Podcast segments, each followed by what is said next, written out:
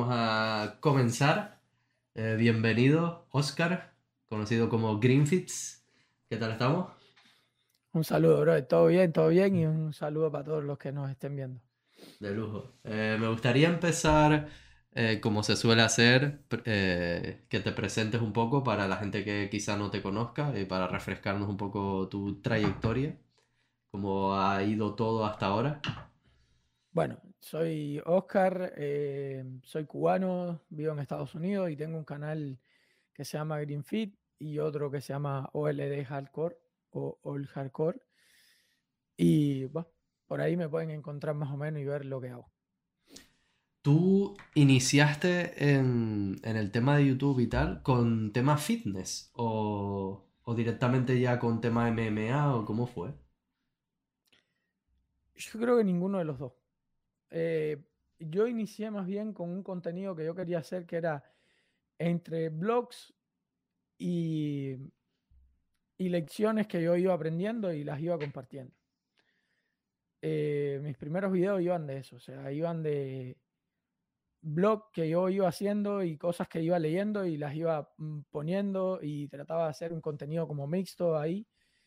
Eh, creo que te dije la vez pasada, a mí lo que más me gustaba era Casey Neistat en aquel momento. Estaba con, con, el tema de los blogs y de tener ángulos de cámara diferentes y todo eso. Lo que pasa que, que claro, las cámaras a las que yo tenía acceso eran... no, tenía dinero, estaba acabado de llegar a Estados Unidos. Eh, y, y, no podía hacer jamás un contenido de mucha calidad, pero era lo que estaba tratando de hacer. Algunos los grababa con el teléfono, otros los los grababa con una camarita chiquitita que me había comprado ahí y así. Ah, vale, vale, tipo Casey Neistat, tipo hablando de cosas de la vida mientras haces vlogs y tal. Sí. ¿Y eso hace cuánto tiempo fue? Yo creo que eso fue en 2019, si no me equivoco. No me quiero equivocar, pero creo que yo empecé en 2019, si no me equivoco. 2019. Por ahí.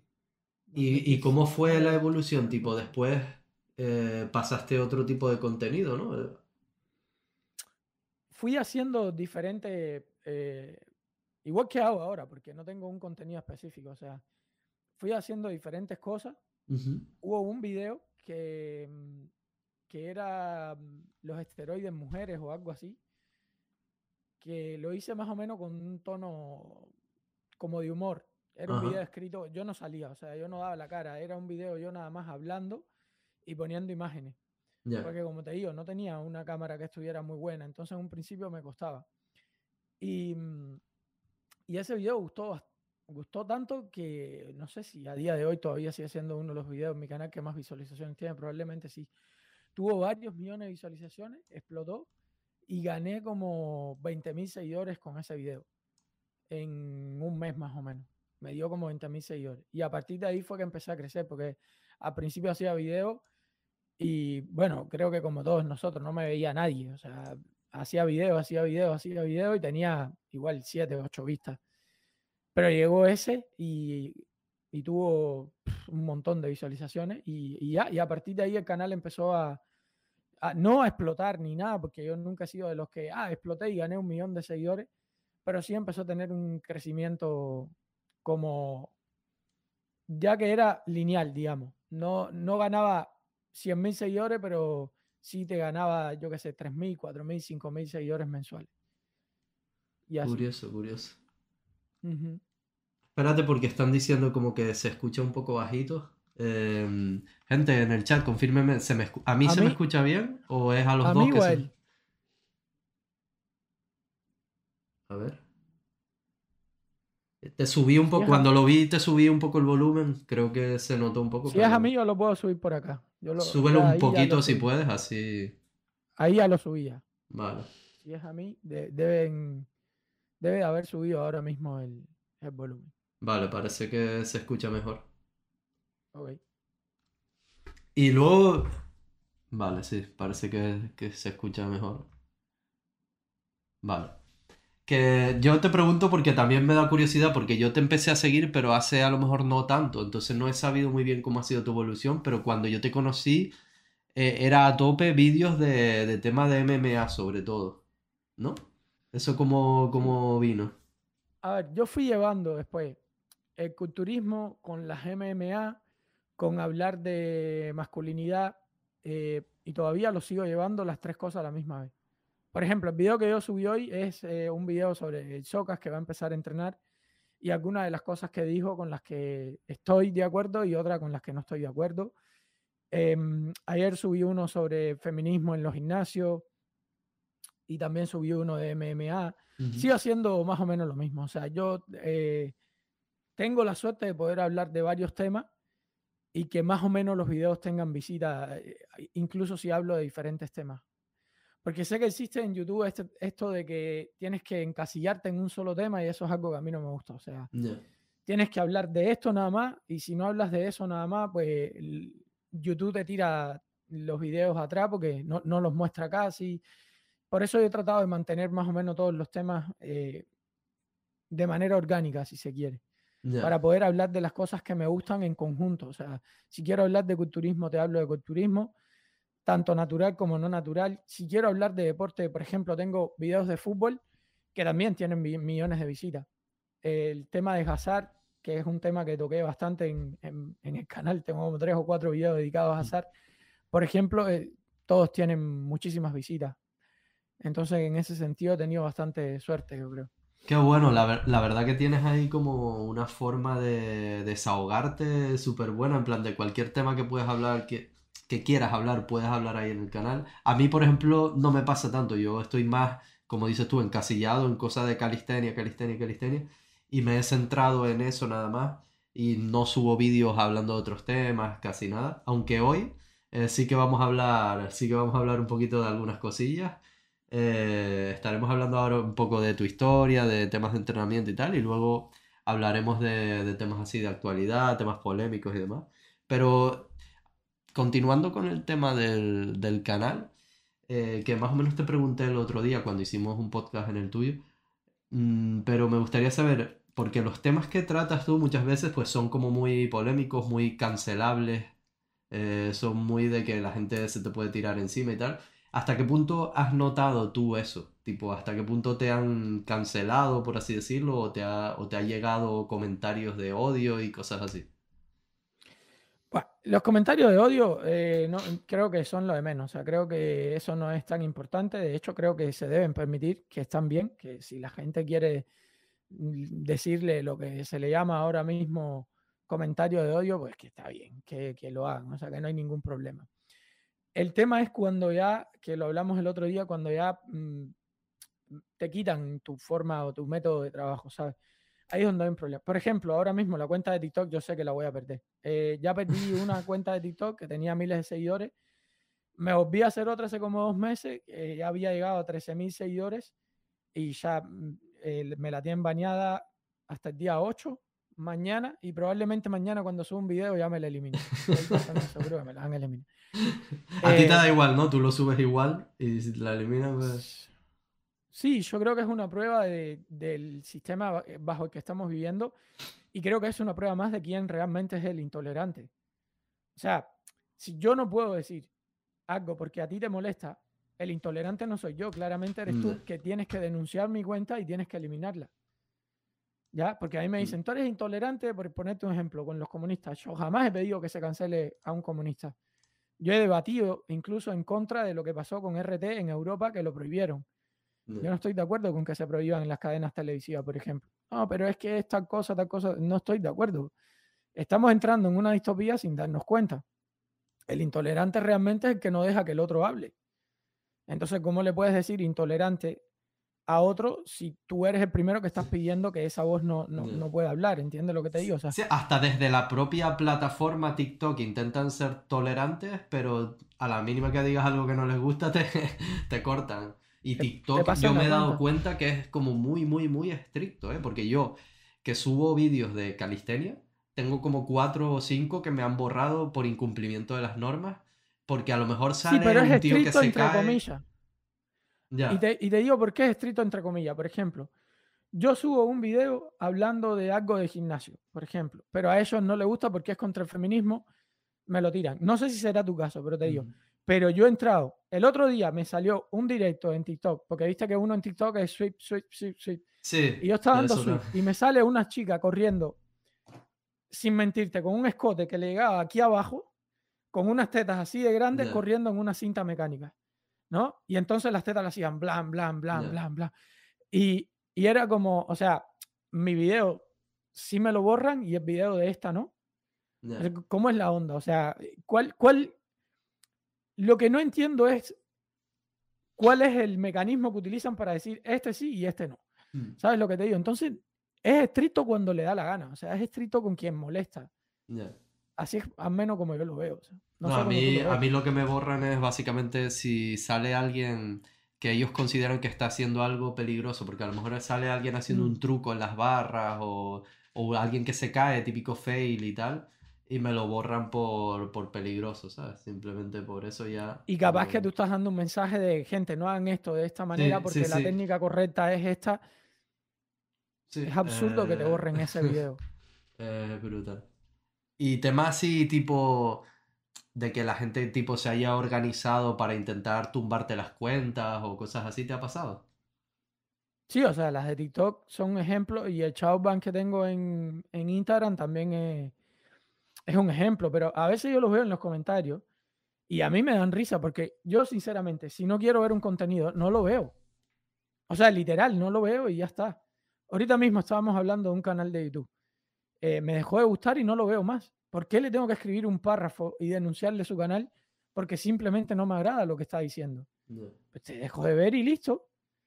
Pero lo que hace la gente es, como te digo, ponerse de acuerdo todos para de alguna manera sacarte de juego. Eh, en Instagram es un ejemplo. El otro día mismo tú me estabas diciendo, ¿tienes Showban? Sí, tengo Showban. O sea, lo, sé. Estoy sí, yo lo 100% consciente que tengo Showban. Igual te digo, con Showban y todo, sigue teniendo, o sea, cada video que subo, yo que sé, entre 50.000 y 80.000 y algunos pasan de 100.000 vistas en, en Instagram. O sea, la gente sí está interesado en ver eh, este contenido que yo mm. hago. La gente sí quiere verlo. Ahora, hay unos intolerantes que son los que se hacen llamar tolerantes, que pueden ser 100, que se ponen de acuerdo y van y denuncian las cuentas. ¿Sabes lo que te digo? Entonces, pues desgraciadamente es el sistema en el que estamos viviendo, en que la libertad de expresión está cada vez más. Eh, estabas hablando tú mismo de videos en los que estás enseñándole a los, a los chicos cómo se hace el truco.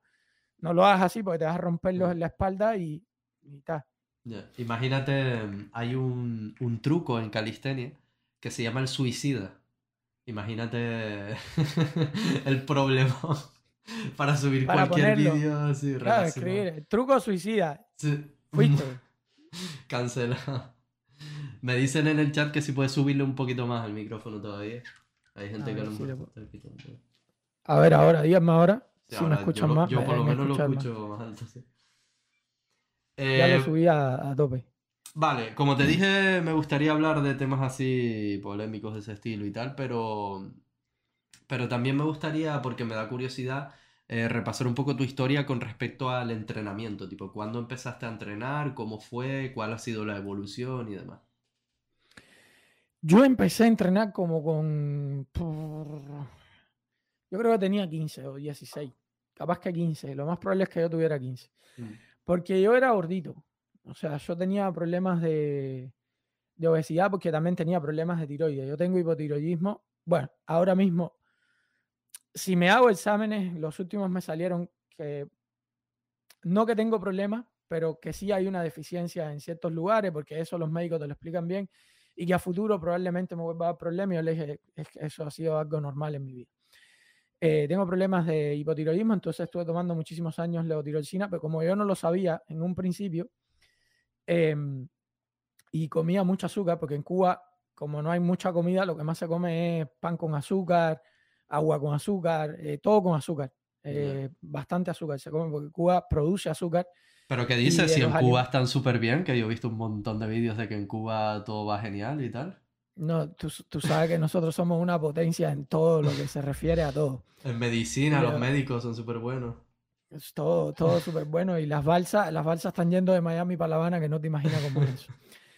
Eh, pero, pero bueno, entonces, lo que para otros niños era normal, eh, comer un, un, porrón de azúcar y todo eso, pues a mí me pasó factura. Entonces yo era gordito. Una vez que me empiezan a dar la levotiroxina, junto con el ejercicio, empecé a tomar levotiroxina con el ejercicio, ya ahí pude, eh, pero aparte me obsesioné, o sea, yo sí me obsesioné porque aparte de eso empecé a comer una, una fruta por día nada más, o sea, hice una dieta súper extrema, súper loca. Eh, yo agarraba una fruta que se llama guayaba, no sé si ustedes la conocen, probablemente sí. sí ¿Conocen la guayaba? Sí. Te digo, pues en Sudamérica, cuando me mudé para Sudamérica, nadie sabía lo que era la guayaba, por eso a veces lo aclaro. Mm. Bueno, yo cortaba la guayaba en dos mitades y me comía una en el almuerzo y otra en la comida. Y eso era todo lo que comía en, en el día. Dios. Y hacía tres veces ejercicio por día. O sea, eh, no tenía conocimiento de nada, porque recuerda que en Cuba no había, no había internet ni había nada. O sea, usted, estamos hablando de un país que, que tiene un atraso terrible en ese en sentido de la información, ¿no? Eh, ¿Durante cuánto tiempo hiciste esa dieta? Eso lo hice como tres, dos, tres meses más o menos. Dios, de locos eso, ¿eh? Sí, como. No, tenías reservas ahí de grasa mm, eh, acumuladas que.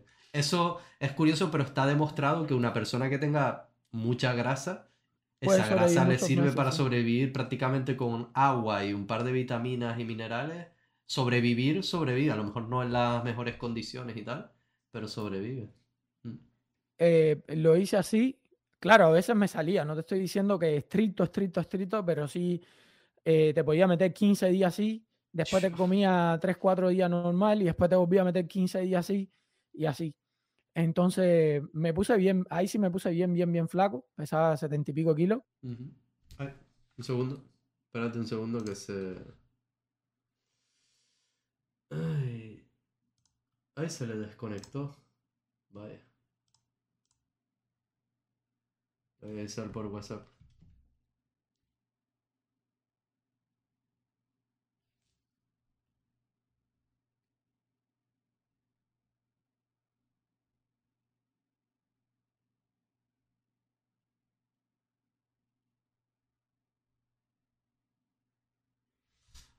Hola chicos, ¿qué tal? Aquí estamos. Nos quedamos a solas. Un segundo a ver si vuelve a entrar. Vale, ya está, creo. Hola, hola, ya. Vale. Ya estás ahí otra vez. Eh, ¿Me oyes? Un segundo, un segundo. se volvió ahí. Estoy probando el Streamlabs y tiene pinta que la verdad que no funciona demasiado bien. Porque ha pasado un par de veces que se desaparece. Sí, no sé qué habrá pasado. Sí, no sé si es el Streamlabs o qué es, tendré que mirarlo. Pero parece que a, cada cierto tiempo se, desconecta o algo, no sé. Puedo ser yo porque esta es la primera vez que yo me conecto por Streamlabs también. Mm. Bueno, de cualquier modo, si vuelve a pasar, pues simplemente volver a cerrar y abrir. Salgo y vuelvo a entrar. Salgo y vuelvo a entrar rápido. Vale. ya lo sé. Pues disculpa y continúa si puedes. No, no, fui yo. Eh, y ya estaba haciendo, estuve haciendo eso, bajé de peso muchísimo, muchísimo. Y, y ahí empecé a entrenar duro, o sea, entrenaba duro, duro, porque como tengo cuerpo de gordo, o sea, mi cuerpo aguanta una cantidad de entrenamiento bastante alta que es lo único bueno que yo veo de mi cuerpo, que aguanta muchísimo, muchísimo entrenamiento. Entonces, eh, ahí empecé, le tomé gusto al gimnasio poco a poco, poco a poco, poco a poco, y ya, y nunca más dejé de entrenar. O sea, siempre me quedé entrenando ya, a partir de... ¿Y allí en, en Cuba, cómo era entrenar? Yo creo que lo que he visto es como gimnasios de estos muy caseros, con máquinas como hechas ahí. Yo empecé en un gimnasio casero que me hizo mi papá porque mi papá hacía ejercicio también. Eh, entonces, por ejemplo, las pesas, las, pesas que teníamos nosotros, eh, mi papá tenía un amigo que era tornero y entonces con ese amigo tornero, él llevaba las pesas y las pesaba él mismo y él mismo me hizo las pesas, digamos. Em, tenía otras que eran de plomo, por ejemplo. Eh, lo mismo, vas a ver que hay gente que lo que tiene son pesas que son eh, ¿cómo decir?, engranajes de fábricas y estas cosas. Que de cosas de coche también. Y, y ajá, o bloques o, y cosas así. El gimnasio que me hizo mi papá está bastante bueno, porque mi papá es, soldador, o sea, y sabe, sabe soldar y sabe hacer todo. Y es mecánico de aviación, entonces como tiene nociones de mm. diseño, pues él diseñaba unas máquinas que dentro de lo que cabe, tampoco no se puede comparar con una máquina aquí de Estados Unidos ni nada, pero dentro de lo que cabe, las pesas estaban bien equilibradas, porque muchas veces las pesas en los gimnasios estaban totalmente desequilibradas, porque eran pesas fundidas en cualquier lugar, o sea, entonces estaban muy desequilibradas. Eh, pesas de plomo hechas por cualquier, o, bloques mismos que, siempre van a venir descompensados, porque un bloque, imagínate tú cómo viene, y así. Eh, pero bueno, el gimnasio que yo tuve estaba, para ser Cuba, bastante bueno, porque era hecho por el viejo mío y que todo estaba equilibrado, o sea, que no había nada de nada. Em, el piso sí una vez se nos hundió, por ejemplo, porque en Cuba se usa mucho la fosa, no sé si allá usan fosas. ¿Para qué? fosas para el desagüe. Ah, vale, ya, ya, sí. Ustedes tienen un sistema de alcantarillado. Un pozo, un pozo se llama aquí en los sitios rurales. En Cuba, claro, en Cuba casi todo el mundo, bueno, por lo menos en mi barrio todo el mundo lo que tiene son fosas, que son huecos hechos que van hacia abajo y tú tiras todo el desecho ahí, ¿entiendes? ¿Y qué pasa? Que eso se fue corriendo para el lugar donde yo entrenaba por debajo mm. y el piso se rompió. Entonces tuvimos que abrir un hueco en el piso, ponerle cemento, cabilla, le pusimos de todo ahí y, y, era la parte para, sobre todo para hacer el prom, para que no, para hacer el press banca, en Cuba se le dice prom, eh, para que no se me fuera a ir de nuevo para abajo con las pesas arriba, pues me podía caer todo en la cabeza o algo así. Fue así de las cosas, más o menos así. Eh, pero sí fui a gimnasio, por ejemplo, que, que eran súper llamativos, porque lo mismo te encontrabas una polea colgada de, de, una rama de un árbol, ¿sabes lo que te digo? y ahí la misma la gente enganchaba la polea y ponía el peso del otro lado y, y, estaba y funcionaba. O sea, yo me acuerdo la primera vez que fui a un gimnasio así que le dije a bro, es mío, le digo, bro, el gimnasio que tengo en la casa está mejor que este. y él me dijo, bueno, yo no lo había visto. Me, me dijo, no, no sabía nada. Me invitó a su gimnasio y yo dije, no, voy a ir a un gimnasio pro. Y era cualquier cosa. Después sí me mudé para uno que, que queda en primero de mayo, un hombre se llama Darío que el tipo sí tenía un gimnasio que él buscaba en la revista, otro que era soldador también, buscaba en la revista y hacía las máquinas idénticas a ah. como las veía en la revista. Ese era un gimnasio ya más caro, tenías que tener un poco más de dinero, caro entre comillas, costaba 3 dólares al mes, eh, pero, pero 3 dólares en Cuba son 3 dólares, o sea, eh, y ta. Y ese, ese gimnasio así tenía para hacer más cosas y ahí empecé a entrenar con un competidor de culturismo profesional en Cuba. En culturismo nunca va a ser profesional en Cuba, pero bueno, entre comillas, Taylor, un brother mío que es grandísimo, era enorme, el negrón aquel era gigantesco para Cuba, un tipo de 110 kilos pesaba, medía unos 80 y pico, un animal, una bestia. Mm. Y ahí le metí más duro todavía. Y una cosa, ahora que me dices lo de que era medio profesional y tal, eh, una cosa que sí que he escuchado es como que en Cuba es muy fácil chuzarse. ¿Es verdad eso? Tipo. Sí. Es como que te, lo consigues rápido, ¿no? Sí. Allí. Eh, porque por la fama. Mira, lo que pasa en Cuba es que en el mercado negro se trafica absolutamente todo. Mm. Porque Cuba no está adaptado a que todo es ilegal. Y como todo es ilegal dentro de Cuba, pues hay un mercado negro muy grande. De las tantas restricciones que tiene el Estado, la gente tiene que sobrevivir porque te pagan 12 dólares al mes. Entonces, el farmacéutico mm, con 12 dólares menos sobrevive. Tiene que vender las medicinas, ¿ya? Entonces, eh, por ejemplo, yo vi la gente delante de mí eh, poniéndose, yo no sabía, insulina, yo no sabía que el culturista usaba insulina, por ejemplo. Ahí aprendí muchísimo de doping, pero yo no sabía que, que se utilizaba insulina. La testosterona, en muchas ocasiones que se conseguía era la de caballo, pero casualmente era de las que más resultados les daba. Entonces decían que era mejor la testosterona de caballo porque también em, el, el, ¿cómo se llama? El veterinario tiene que sobrevivir. O sea, el veterinario también vendía los, los productos y así entonces sí, hay mucho doping que, incluso hay doping que ni siquiera es, bueno, como la testosterona para caballo, por ejemplo, ni siquiera es un doping que está hecho para humanos ni nada. Creo que tomaban prednisona, si no me equivoco, porque retiene los líquidos, es malísima para el corazón, pero retiene líquido, entonces los flacos, que se llenaban todo de grano, por decir, y se inflaban todo, pero retiene líquido en el cuerpo, entonces se, hinchaban. Si no me equivoco era la prednisona, pero no me acuerdo bien en, si era la prednisona exactamente la que usaban. Usaban eh, ciertos tipos de pastillas. Ya lo último que vi antes de irme era que estaban utilizando un aceite que se conoce como sintol en otros lugares, ah, pero en Cuba le dicen, le, le, decían aceite de maní, porque no era sintol, era otra cosa, era una es un aceite que se usa en los hospitales para rellenar las extremidades de las personas que tuvieron un accidente o algo de eso.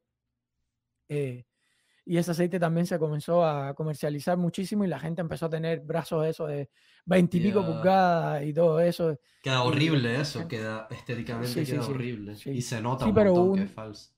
Hubo un tiempo que se puso muy de moda eso, en, yo creo que en el mundo entero, ¿eh? pero en Latinoamérica se puso bastante de moda, entonces cuando llegó esa moda, yo entrené con gente que se lo ponía. Yo entrené con gente que se lo ponía. Es que lo, más de lo más ya es tener músculo, por así decirlo, sin hacer nada, solo pincharte y ya lo tienes ahí. Lo que pasa de que hecho, es más feo que. De hecho, también eh, ni siquiera porque lo tienen que mover. Cuando, tú te lo inyectas, queda localizado. Entonces, eh, tienen que hacer mucha repetición, más repetición y menos peso. Ah. por ejemplo, se lo ponía en el bíceps. Tienes que ponérselo en varios lugares, en diferentes lugares, en el tríceps, en el hombro, etcétera. Pero tienes que hacer mucha repetición para que, para que se te vaya de alguna manera moviendo ¿no? todo el aceite y que no te quede una bola en un lugar X específico. Al menos así era como ellos lo llevaban. ¿eh? Esto que te estoy hablando, a nadie se le ocurre repetir esto. Esto es Bro Science. Esto era lo que yo veía delante de mí. ¿okay? Esto es Bro Science. No, no se le ocurre hacer estas cosas. Yo les digo lo que ellos estaban haciendo en ese momento. Y recuerdo que la jodera mía era, pero ¿de qué te sirve si después vas a hacer vice conmigo y te, y, te mato, muchacho, te reviento? Tienes 25 pulgadas en el brazo y yo tengo 18, pero, pero te estoy reventando igual, o sea, no tiene ningún sentido. No, pero tú no entiendes porque lo que hay que hacer es repetición y a mí lo que me interesa es que eh, la remera me quede apretada cuando voy a la discoteca y no sé qué. Eran las cosas que, que las discusiones de jóvenes, ¿no? De chamaquitos jóvenes que está me parece de locos, la verdad, que viviendo en un país así, en un sistema así, que, que estás como muy al límite de a ver, bueno, a ver si tengo para comer este mes y tal, que te preocupes tanto por la estética como para llegar a pincharte, a inyectarte sintol, a no sé qué, como que es curioso las prioridades de la gente en ese sentido, ¿no? Tipo, porque si lo haces en un país en el que tú dices, pues voy a competir, me voy a mm, dedicar a las redes sociales, tengo todo cubierto y eso ya es como mi super pasión. Lo entiendo más, pero en esa situación me parece... Por ejemplo, el culturismo, el, el brother que yo tenía, yo creo que eso es naturaleza humana. Eh, el brother que yo tenía, él competía por amor al arte y se metía unas dietas y se gastaba una cantidad de dinero en eso terrible y lo hacía por, por, por hacer, porque le gustaba. Porque quiere competir, porque si el premio son, el premio era un botecito de proteína y, más nada, o sea, te, gastaste 400 dólares en pote de proteína durante toda la preparación y te doy un pote de proteína y un, por ahí lo pueden buscar, el culturismo cubano, y pueden buscar las competencias, están en YouTube, obviamente, o sea, van a ver que cuando vean a los culturistas cubanos, eh, me está jodiendo, parecen todos fakir en huelga de hambre, o sea, no, no vas a ver a nadie Según de Taylor, Sí, Taylor es, grandísimo, pero para, para Cuba, o sea, Taylor comparado con un culturista de Estados Unidos, eh, pues no era grande, o sea, era grandísimo en Cuba, en Cuba que pesaba en, en competencia creo que 106, 108 kilos, pero medía como un 88. O sea, te puedes imaginar que Joan Pradels mide 1,80 y pesa 130 kilos. O sea, compara para que tú veas la... Mm. Te das cuenta de, la diferencia en comida, en, todo, porque es que incluso la comida, bro. Claro. Para Taylor conseguir la comida era una locura. Taylor siempre estaba boniato y pollo, pobrecito. O sea, y, lo que podía conseguir, o sea, era lo que podía conseguir. Y yo me acuerdo que andaba con sus potes por todos lados ahí, con sus potes, como si fuera un culturista profesional, ¿no? O sea, capaz que aquí hubiese sido una estrella Taylor, pero le tocó vivir en Cuba, o sea. Mm. ¿Y tú personalmente cómo viviste ese tema tipo de, la alimentación para cuando estabas entrenando y eso? ¿Tú te preocupabas por la alimentación y cómo, cómo lo llevabas? O... Es que yo soy gordo, o sea, yo no tengo que preocuparme por la alimentación. Al contrario, yo tengo que preocuparme por comer bien poquitas calorías. Yo te puedo comer 2.200 calorías por día y entrenar dos horas diarias y, y me mantengo bien, o sea, me mantengo eh, en un estado bastante bueno. Si quiero perder peso, tengo que comer menos de 2.000 calorías fijo. O sea, tengo que hacer una super dieta de menos de 2.000 calorías diarias. Si no, y en Cuba, yo contar calorías ni nada de eso, por gusto, o sea, mm. olvídate. Sabes que yo soy todo lo contrario a ti. Yo lo que me cuesta un montón es subir y me mantengo siempre muy delgado, con poca grasa, pero cuando quiero subir tengo que comer un montón, hacer una dieta bastante, bastante hipercalórica. Y a la mínima que me descuido un par de días o lo que sea, bajo tipo un kilo, un kilo y algo. O sea, eh. Yo creo que esa genética es mejor. Yo siempre se los digo a los demás porque desde mi punto de vista, lo más saludable es estar delgado.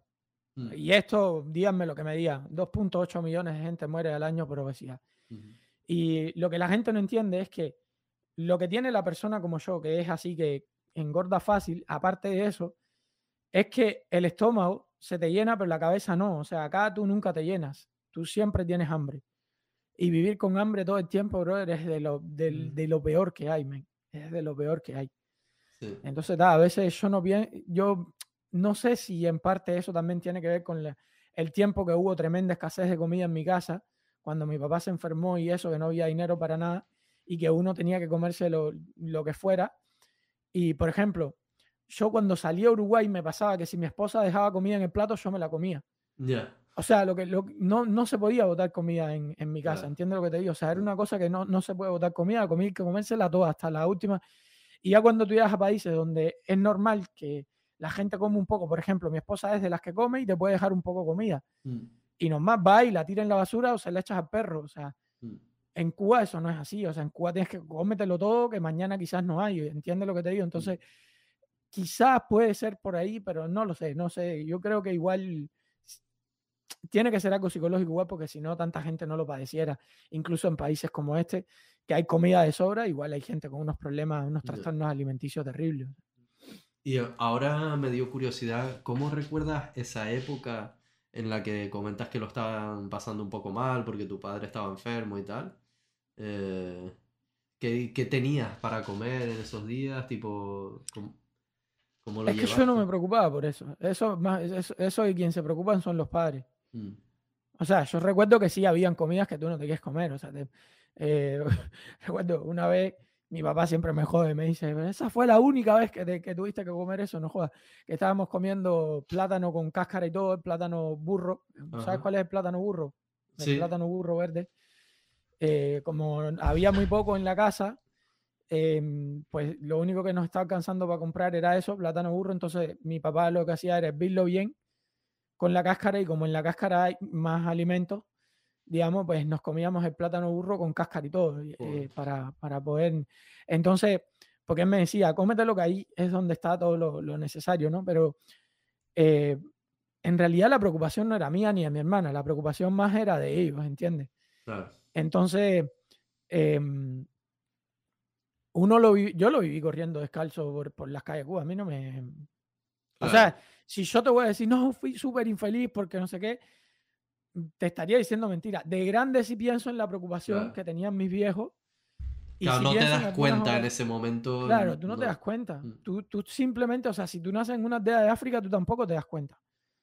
Eh, alguna que otra vez que tú, le, tú veías a un chamaquito en la escuela que tenía un par de zapatos que se lo habían mandado de Estados Unidos y, ya no era uno, ya eran, por ejemplo, 15 en el aula y tú formabas parte de los otros 15 que no los tenía y tú le decías a tu papá, no, pero yo quiero estos zapatos y, y discusiones de esas infantiles de cómprame este par de zapatos porque todos mis amiguitos lo tienen y, y tu padre diciendo no puedo, o sea, yo no tengo dinero para comprártelo.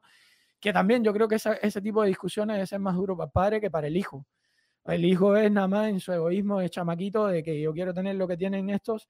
Y el padre es, o sea, literal, mi viejo tenía un par de botas, mm, no sé cuántos años, y mm, lo único que le cambiaba era la plantilla que era de cartón. No sé si ustedes han visto, bueno, quizás ustedes no lo saben, pero las botas por debajo, los moldes de las botas tienen cuadrados por debajo, o sea, son, son cuadraditos así, ¿ya? Y entonces eh, ni siquiera tenía plantilla las botas que tenía mi viejo, era un cartón que él lo recortaba con el molde de la bota, se lo ponía por dentro y así lo cambiaba y lo cambiaba y lo cambiaba, así estuvo años, para que uno pudiera tener, mi hermano y yo pudiéramos tener un, mejor par de zapatos y cosas así, ¿entiendes? Mm. Pero realmente uno no lo sentía tanto. Ya te digo, yo salía para la calle a jugar descalzo y, por ejemplo, el que se quemaba en la calle, el que los pies le quemaban en la calle, era, era el, ah, el flojo. Mm. Ah, tú eres el flojo, tú, a ti te quemas. Porque yo corría a las 12 del día por la calle, con la calle que estaba igual a 50 grados, que echaba humito, pero tenía unos callos así en los pies.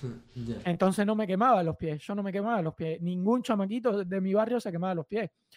Y como te digo, si había uno que por usar zapato todo el tiempo se le empezaban a quemar los pies, ese era el flojo del barrio, ¿entiendes lo que te digo? Este, este, este es flojo. Eso se te cura, no te preocupes. Que, pues, y, uno podía correr por encima de las piedras descalzo igual. ¿Sabes? Era, era normal. Era normal. ¿Y a, qué edad te fuiste a Estados Unidos? Ah, primero fuiste a Uruguay, ¿no? Me fui a Uruguay a los 23, 24 por ahí. Me fui a Uruguay. Y como a los 28, 29 vine para Estados Unidos. Por ahí. Sí. Que mm, te iba a preguntar sobre entrenamiento también por simple curiosidad. Eh, tema calistenia, tipo, ¿cómo vas en dominadas, en fondos, en flexiones? Me dijiste que llegaste a sacarte el muscle up y todo, ¿no? Sí, yo lo hacía, pero cuando era un chamaco. Ya nunca más lo he hecho. No creo que ahora me saco un muscle up ni en pedo. Ni en, dominadas, Pero no hacía uno, ¿eh? Hacía un montón. En dominadas, yo hago todos los días dominadas. O sea, no es una cosa que a mí me gusta hacer dominada. Pero no lo hago a, como decir, a ver cuántas puedo hacer. Mm. A ver cuál es el máximo que puedo hacer. Eh, yo te hago varias tandas de 10, 15 repeticiones. Así. Mm. Yo caliento, de hecho, en el gimnasio haciendo dominada siempre. Yo llego, me cuelgo en la barra, estiro bien, hago un poco de como otro tipo de estiramiento, me vuelvo a colgar ahí, colgado nada más, y después hago siempre cuatro, cuatro series de dominada. Siempre. ese es como el, calentamiento mío. No importa si me toca hacer espalda o no. A veces llego con, hoy no nos toca espalda, ¿qué haces haciendo dominada con los socios que entrenan? Porque estoy calentando, o sea. Por costumbre, Sí, por costumbre, caliento haciendo dominada. ¿Y, mm, eh, has probado con lastre, tipo dominadas lastradas, fondos lastrados? Antes sí, pero ahora que estoy pesando, estoy rondando los 100 kilos, no. o sea, ahora mismo con los 100 kilos que tengo, ahora tengo un lastre yo arriba de... Yo, lo, yo debería estar pesando, el peso mío son como 195 libras más o menos. Eh, definido, digamos, capaz que en un 10-12% de grasa corporal debería estar como en 195 libras. Ahora estoy entre 2.10 y 2.15 aproximadamente. Entonces tengo como 20 libras de, peso extra, que no debería de tener. Entonces, unos 10 kilitos por ahí de extra. 10 kilos, 10 kilos más o menos. ¿Y, cómo fue lo, de, lo del muscle up? ¿Cómo fue que empezaste a hacerlo y tal? Fue un socio que llegó, que en el servicio militar eh, él lo estaba haciendo. Y, y como ya yo estaba fuerte en eso, en Cuba, Cuba, mm. en el servicio militar lo, lo había entrado. Parece que que en el servicio militar lo, lo, estaban llevando a cabo porque sabrá Dios los entrenamientos que le estaban poniendo en el servicio militar o chamacos que llegaron en el servicio militar y todo eso, yo no lo pasé. O sea, te estoy hablando que el chamaco vino al barrio saliendo del servicio militar y me dijo, no, mira, esto lo están haciendo, no sé qué. Y, porque una pregunta, me imagino que, e, bueno, más en esa época, y no sé si hoy en día, tipo, eh, tú puedes ponerte a ver eh, vídeos de YouTube de gente haciendo calistenia y cosas así, o... ¿En aquel tiempo? Eh. No, en aquel tiempo no había internet. Claro, y una vez en que. Cuba no teníamos internet. O sea, en el resto del mundo había. Es que, claro, por, la, por los años, la edad que tenemos nosotros, estuvimos justo ahí en el inicio de que internet se, empezó a popularizar. En Cuba empezó como en 2016, 18 el internet, si no me equivoco. Dios, en el 16. Sí, 16, 18. Por ahí fue que. Tardó en llegar, ¿eh? Claro, porque yo, por ejemplo, descubrí lo que era la calistenia en 2013 por vídeos de YouTube. Yo ya entrenaba y tal, pero no sabía lo que era y vi un vídeo de YouTube en 2013 y descubrí lo que era Up, descubrí todo, ¿sabes? En 2013 yo conocí el internet porque Uruguay. Fue el año en el que Uruguay, en 2013. Ah, vale, vale. Pero, pero no, en Cuba yo no, no, no sabíamos prácticamente nada de nada. Por ejemplo, de MMA yo conocí en Cuba por, por los videos que se iban pasando cuando era más niño. O sea, te estoy hablando de la década de los 2000, eran VHS y todo esto, estos casetes que estoy seguro que tú también los tengas que haber visto. Sí, sí, no, yo los tenía, yo, eso sí. Claro. Después, cuando ya fui un poco mayor, ponle que por ahí por 2012, 2011, comenzó algo que se llama el paquete. Y el paquete, yo lo vendía, de hecho, como yo era informático, yo vendía el paquete.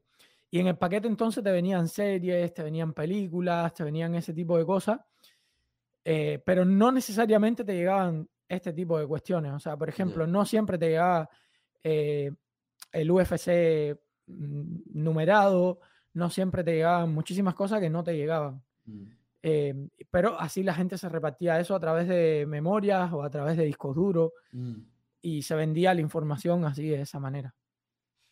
La verdad que me da, podríamos hacer un podcast entero hablando solo de cosas de cómo se vive en Cuba y tal, porque me da un montón de curiosidad, la verdad. Pero bueno, me estabas contando de los Macelap. Eh... Claro, llega, ahí yo estaba muy flaco, porque ahí yo estaba en ese tiempo que te estoy diciendo, que no estaba comiendo nada y que además yo quería ser el mejor atleta de todo el barrio. O sea, yo estaba con, en la cabeza con ser el mejor atleta de todo el barrio. Y de hecho que uno de los mayores logros, había, había un, un chamaco en el barrio que le decíamos gordo porque era un negrón grande y fuertísimo, que era, no entrenaba y tenía una clase genética. me, conozco un par de ellos así, la verdad. Er, y ese tipo no entrenaba, ese chamaco no entrenaba, bro. No entrenaba, de verdad que no entrenaba. Y tenía una genética brutal. Y mm, yo no solo estaba haciendo ejercicio, yo también estaba corriendo. O sea, yo quería ser el más completo en general. Quería tratar de ser el, el más completo. Nadábamos mucho también porque en el malecón se nadaba mucho y yo estaba obsesionado con eso. Y yo terminaba de jugar básquet y salía corriendo. Y entonces corría, corría, corría, corría varios kilómetros. O sea, no te estoy diciendo de correr poco. Y recuerdo que en una de esas eh, le pude ganar a él, porque él era como el más completo del barrio, ¿no? Él era entre, entre fuerte, eh, atleta y todo eso, él era como el más completo. Y, y, le pude ganar una carrera y para mí fue como que, yo ya le estoy ganando hasta este. O sea, ya estaba levantando 100 kilos en press banca y le estaba ganando a los que más corrían en el barrio también. O sea, era, era una cosa así. Y este llega con los Muscle Up, Ricardito se llama él, y, mm, y me dice, no, lo de Muscle Up. Y al principio, eh, o sea, lo hice, pero la fallé ahí al principio, pero ya después nada más que aprendí a meter el codo, mm. ¿sabes? Nada más que haces así, em, aprendes a meter el codo, ya, ya nada más que aprendí a meter el codo, ya hacía varias seguidas, o sea. Porque te digo también, estaba flaco y yo, en ese momento capaz que te hacía 30, 35 dominadas fácil. Y dominaba mi cuerpo muy fácil también. ¿Y era el, negrito fue el que te dijo lo del muscle up? No, este fue otro. Ah, Ricardito era, Ricardito era eh, otro amigo que es el que el papá era militar y entonces él estaba pasando el servicio militar y, ahí fue que vino con, con estas ideas nuevas de, de cosas nuevas en las barras, de entrenamiento con tu propio peso y todo eso. Él era el que promovía eso en el barrio. Viste que siempre hay alguien en el barrio que se pone a promover esas cosas. Sí, yo he sido durante muchos años, primero en mi pueblo, luego aquí en Santa Cruz, luego en internet, pero sí, he sido un poco el que promueve todo eso, la verdad. Curioso. E, eso fue lo que pasó con él, que él era el que lo hacía. Y entonces, ahí habíamos tres que lo estuvimos haciendo un tiempo. Lo estuvimos haciendo un tiempo con él. ¿Y, y, y qué era? ¿Un parque de barras o era tipo en, una barra En una escuela, en una escuela habían, habían unas barras así eh, que, habían puesto. Porque en Cuba a veces cuando remodelan las escuelas le ponían algunas cositas como para hacer ejercicio. Y habían puesto unas barras contra la pared. O sea, eran, eran unas barras que estaban como en L contra la pared. Y ahí empezamos a, ahí, ahí empezamos a hacer hacer eso. Qué bueno. No había mucho, pero, pero, pero hacíamos algunas cositas ahí. Curioso porque una de las cosas que tiene la calistenia es esa que se puede hacer en entornos a lo mejor donde no hay muchos recursos y tal, pues... Claro, eso era lo que él nos decía también. Que, que como el gimnasio era muy caro, porque los gimnasios, esto, esto era en el Vedado, que es la zona más céntrica, ¿no? Mm. Como la ciudad. Y, y él lo que nos decía era, un gimnasio en el Vedado te costaba entre 5 y 8 dólares, depende del gimnasio que fuera, y eso es un salario en Cuba. En ese mm. tiempo eso era un salario, 5, 8 dólares era el salario. No te podías gastar en el, como decir, el salario de mes en un, gimnasio, ¿sabes lo que te digo? Entonces, em, eh, se empezó a hacer eso también allá, aunque yo siempre te digo, yo siempre tuve gimnasio por eh, el del viejo mío en la casa. Mm. Entonces yo cuando los tiempos que estaba más bien alejado, entrenaba así natural con ellos y corría más, era porque quería estar cada vez más flaco. Pues, ¿qué pasa? A mí me empezaron a gustar deportes como el básquet, fútbol, etcétera. Y ahí necesitaba más velocidad, necesitaba mm. estar lo más rápido posible. Entonces, para mm. estar lo más rápido posible, cuanto más delgado estás, más ágil te sientes.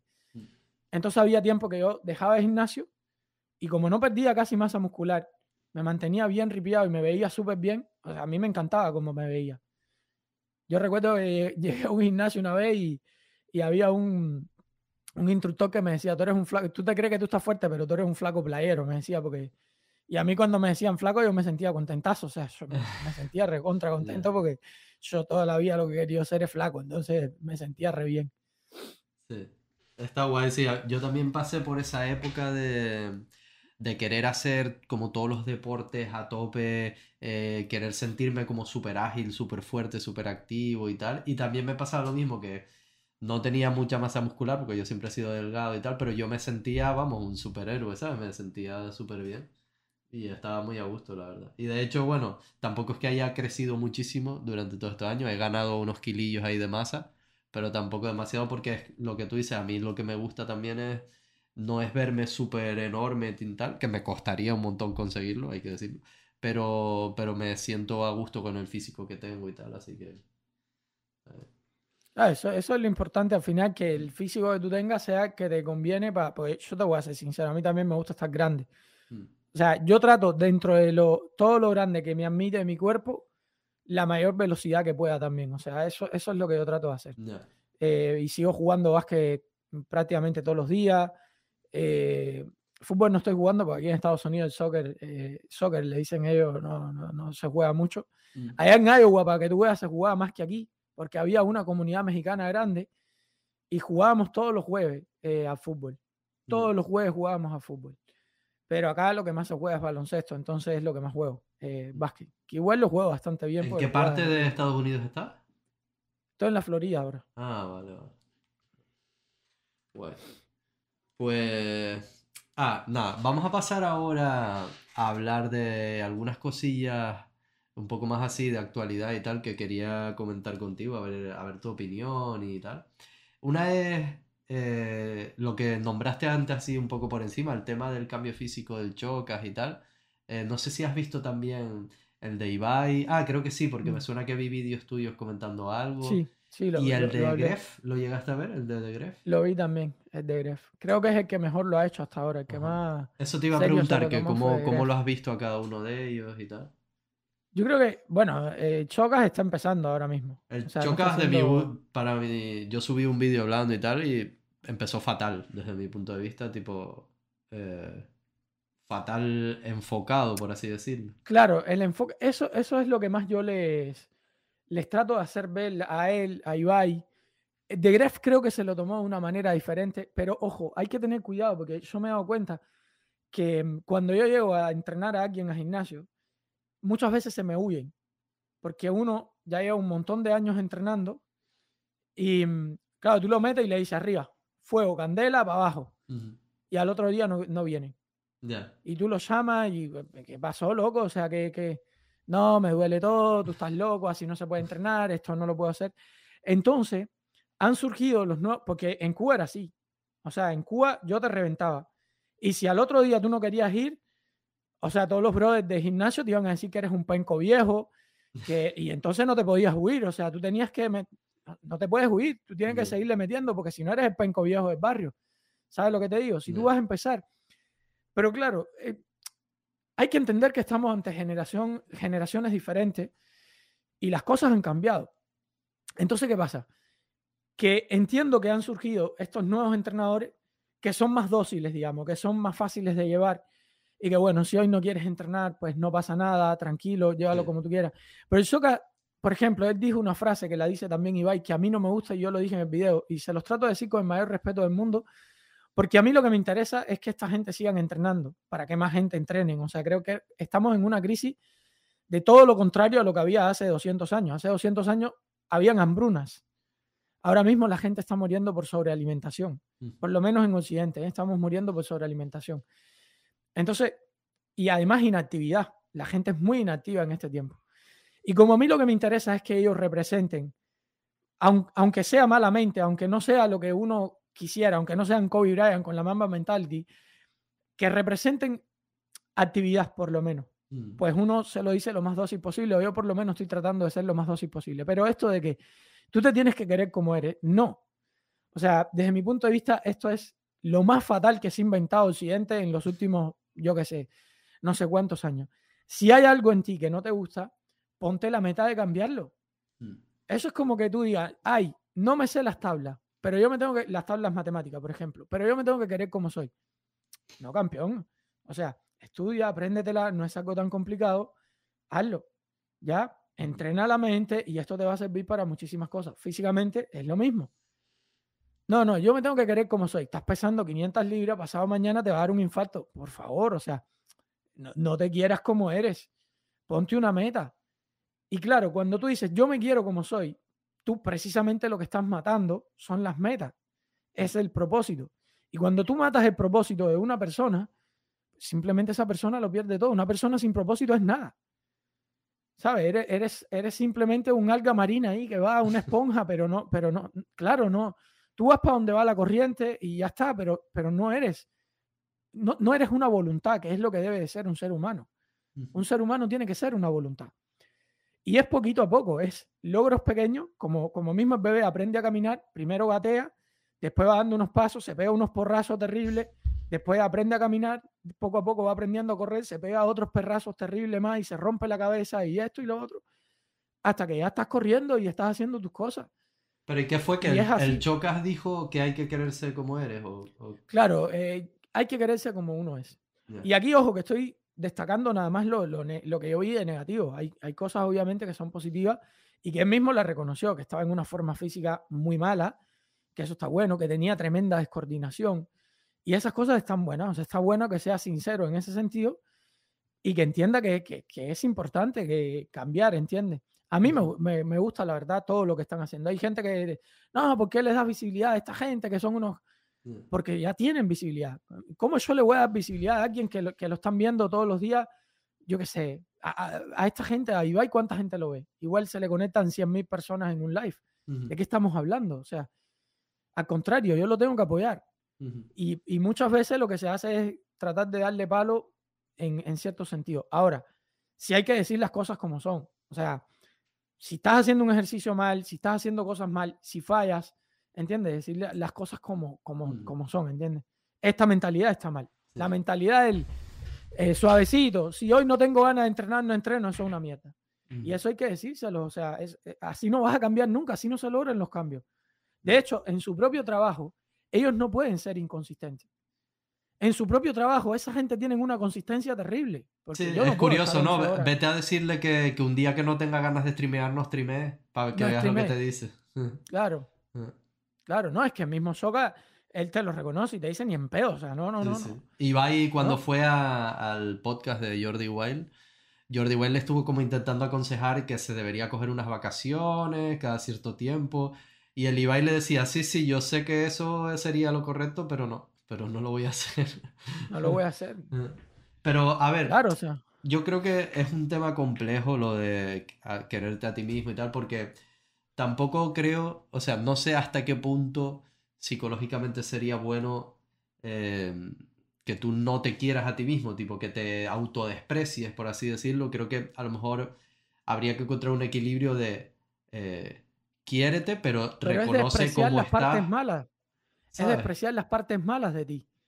Sí, pero, el, peligro que yo veo ahí, que creo que a lo mejor es la buena intención que puede haber detrás de esos mensajes de, oye, hay que quererse como uno es y tal, es porque a lo mejor hay gente que se machaca demasiado a sí mismo, se, le baja la autoestima, tiene una visión tan negativa que, que le resulta, o sea, le empeora su calidad de vida y claro, eso ya llega a ser un poco peligroso porque lo que hacen es que esa gente quizás se deprimen o, Pero es que contrario a lo que tú estás diciendo, son 2.8 millones de muertes por obesidad, por quiérete como eres, y por otro lado tenemos a un montón de gente que entra al gimnasio con complejos, con esto, con lo otro, y llega alguien y te dice, che, que tú sí puedes, que, que sí se puede, Ibai, vamos, que sí se puede, dale, métele el pecho, dale, vamos, vamos, vamos, vamos.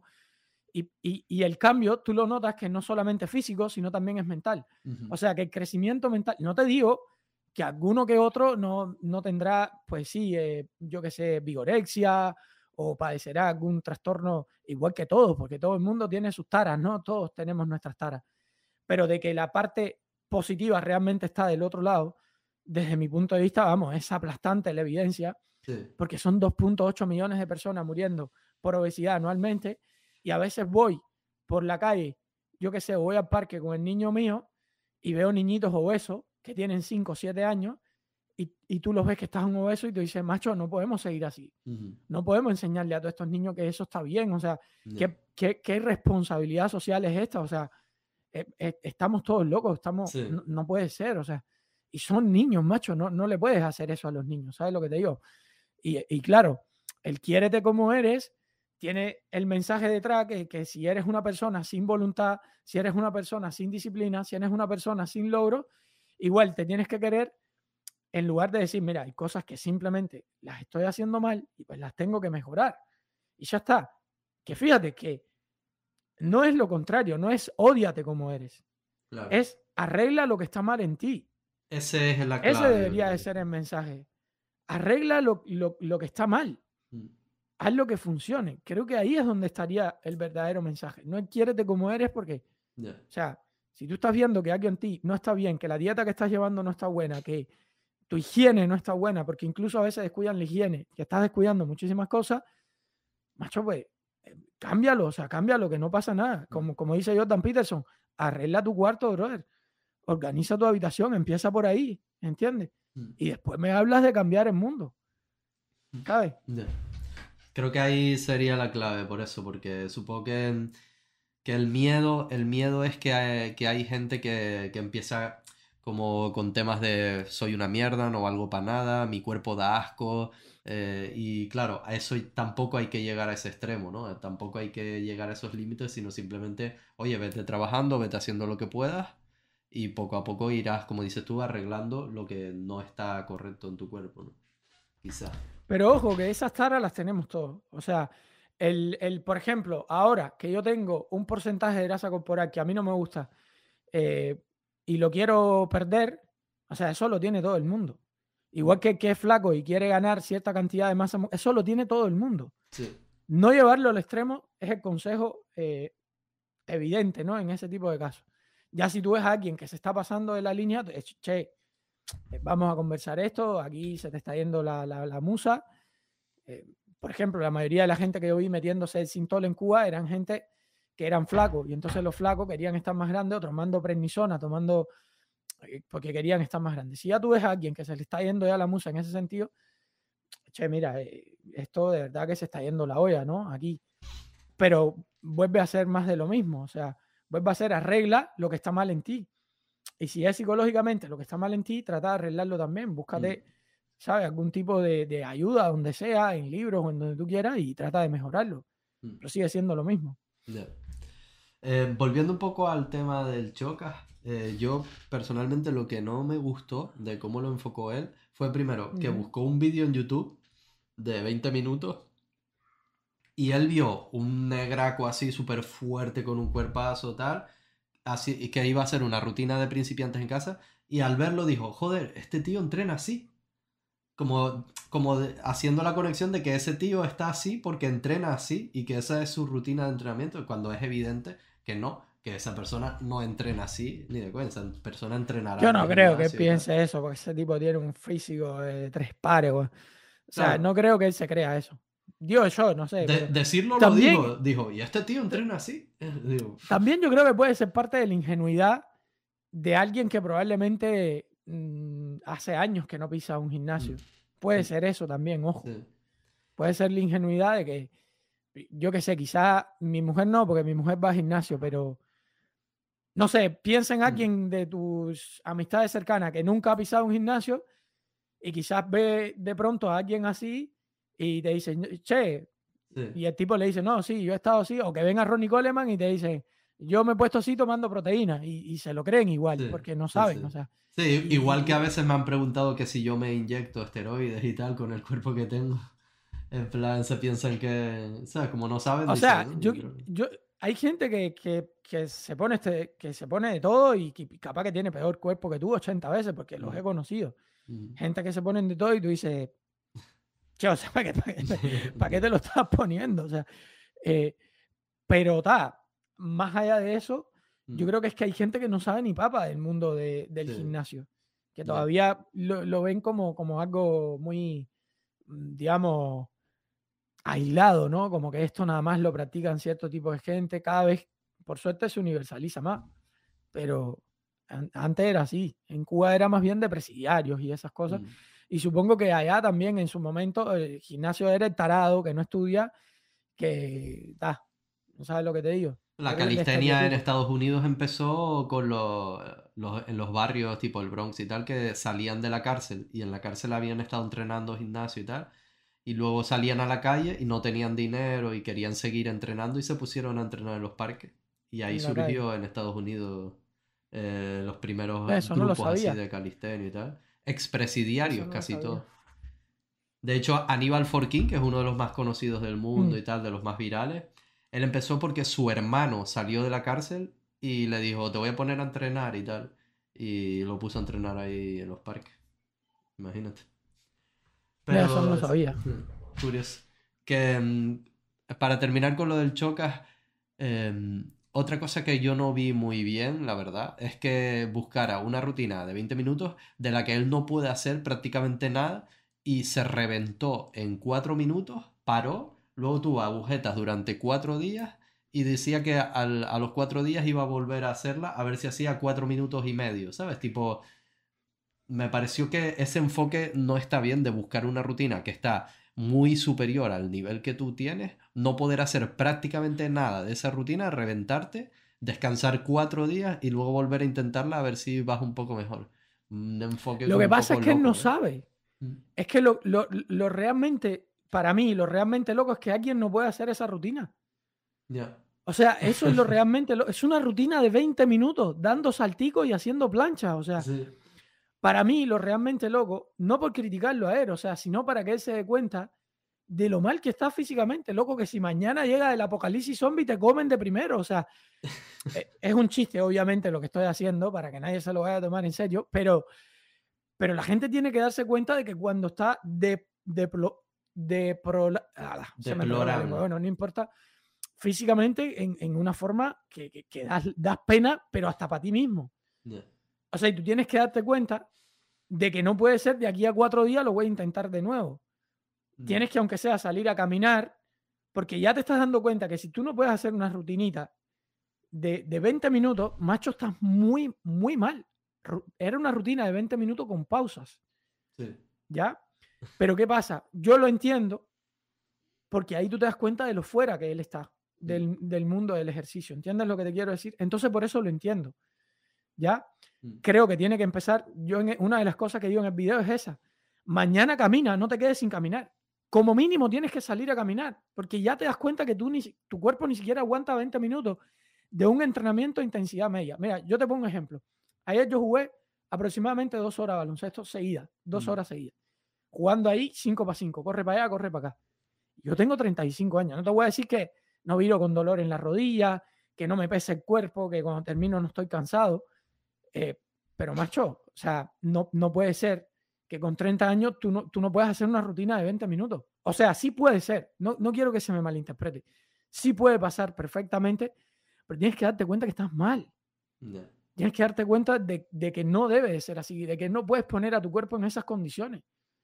Mm. Está mal, o sea, está mal. Tu cuerpo no debería estar nunca en esas condiciones. Ese es mi punto de vista. Entonces, como mi objetivo es que ellos sigan entrenando, trato de no criticarlos hasta cierto punto, ¿no? Porque yo sí le hice esa crítica, le dije, mira, mañana tienes que caminar media hora, 45 minutos, porque tu cuerpo está en una condición tan baja que caminar ya va a resultar un buen esfuerzo para tu cuerpo. Camina, campeón.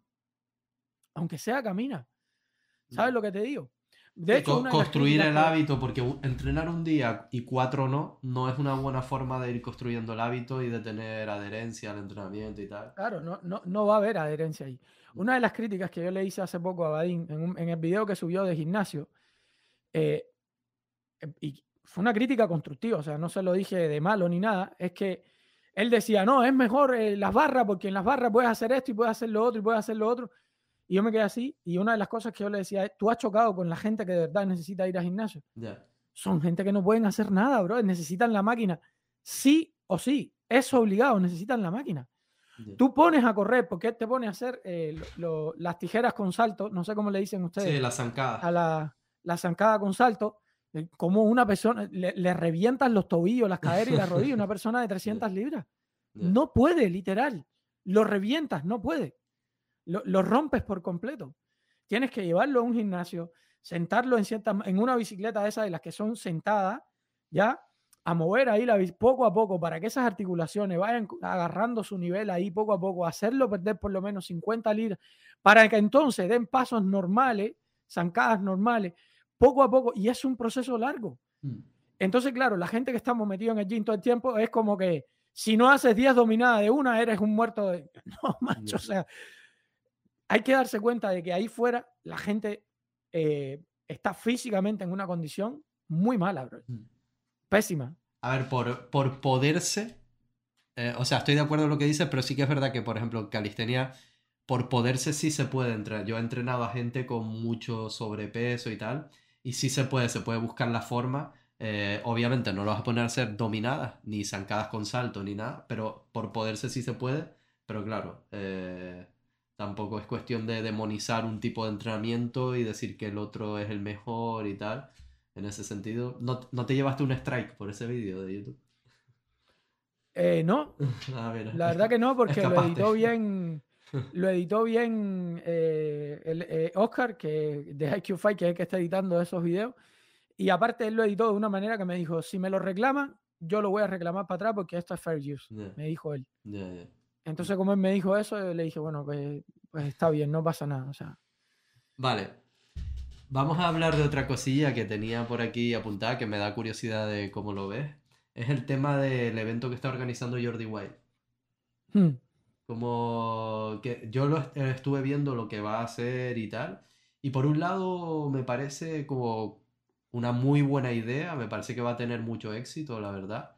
Tiene Yo incluso creo morbo, muchas de las. No, porque hay un uno contra dos, hay un, un enano contra uno enorme. Eh, pero por otro lado, uf, no sé hasta qué punto. Eh, primero, por ejemplo, lo va a retransmitir en YouTube y eso va a tener un montón de sangre. No sé hasta qué punto YouTube va a permitir eso y no se lo va a. Yo supongo que él lo tiene que haber hablado con, quiero pensar que él lo tiene que haber hablado ya con YouTube. Porque lo que me dijeron a mí cuando yo la velada iba y la critiqué precisamente por el tema de que pararon aquella pelea de Virus contra, ahora se me olvidó el muchacho argentino, contra el Momo, se llama? Contra Momo.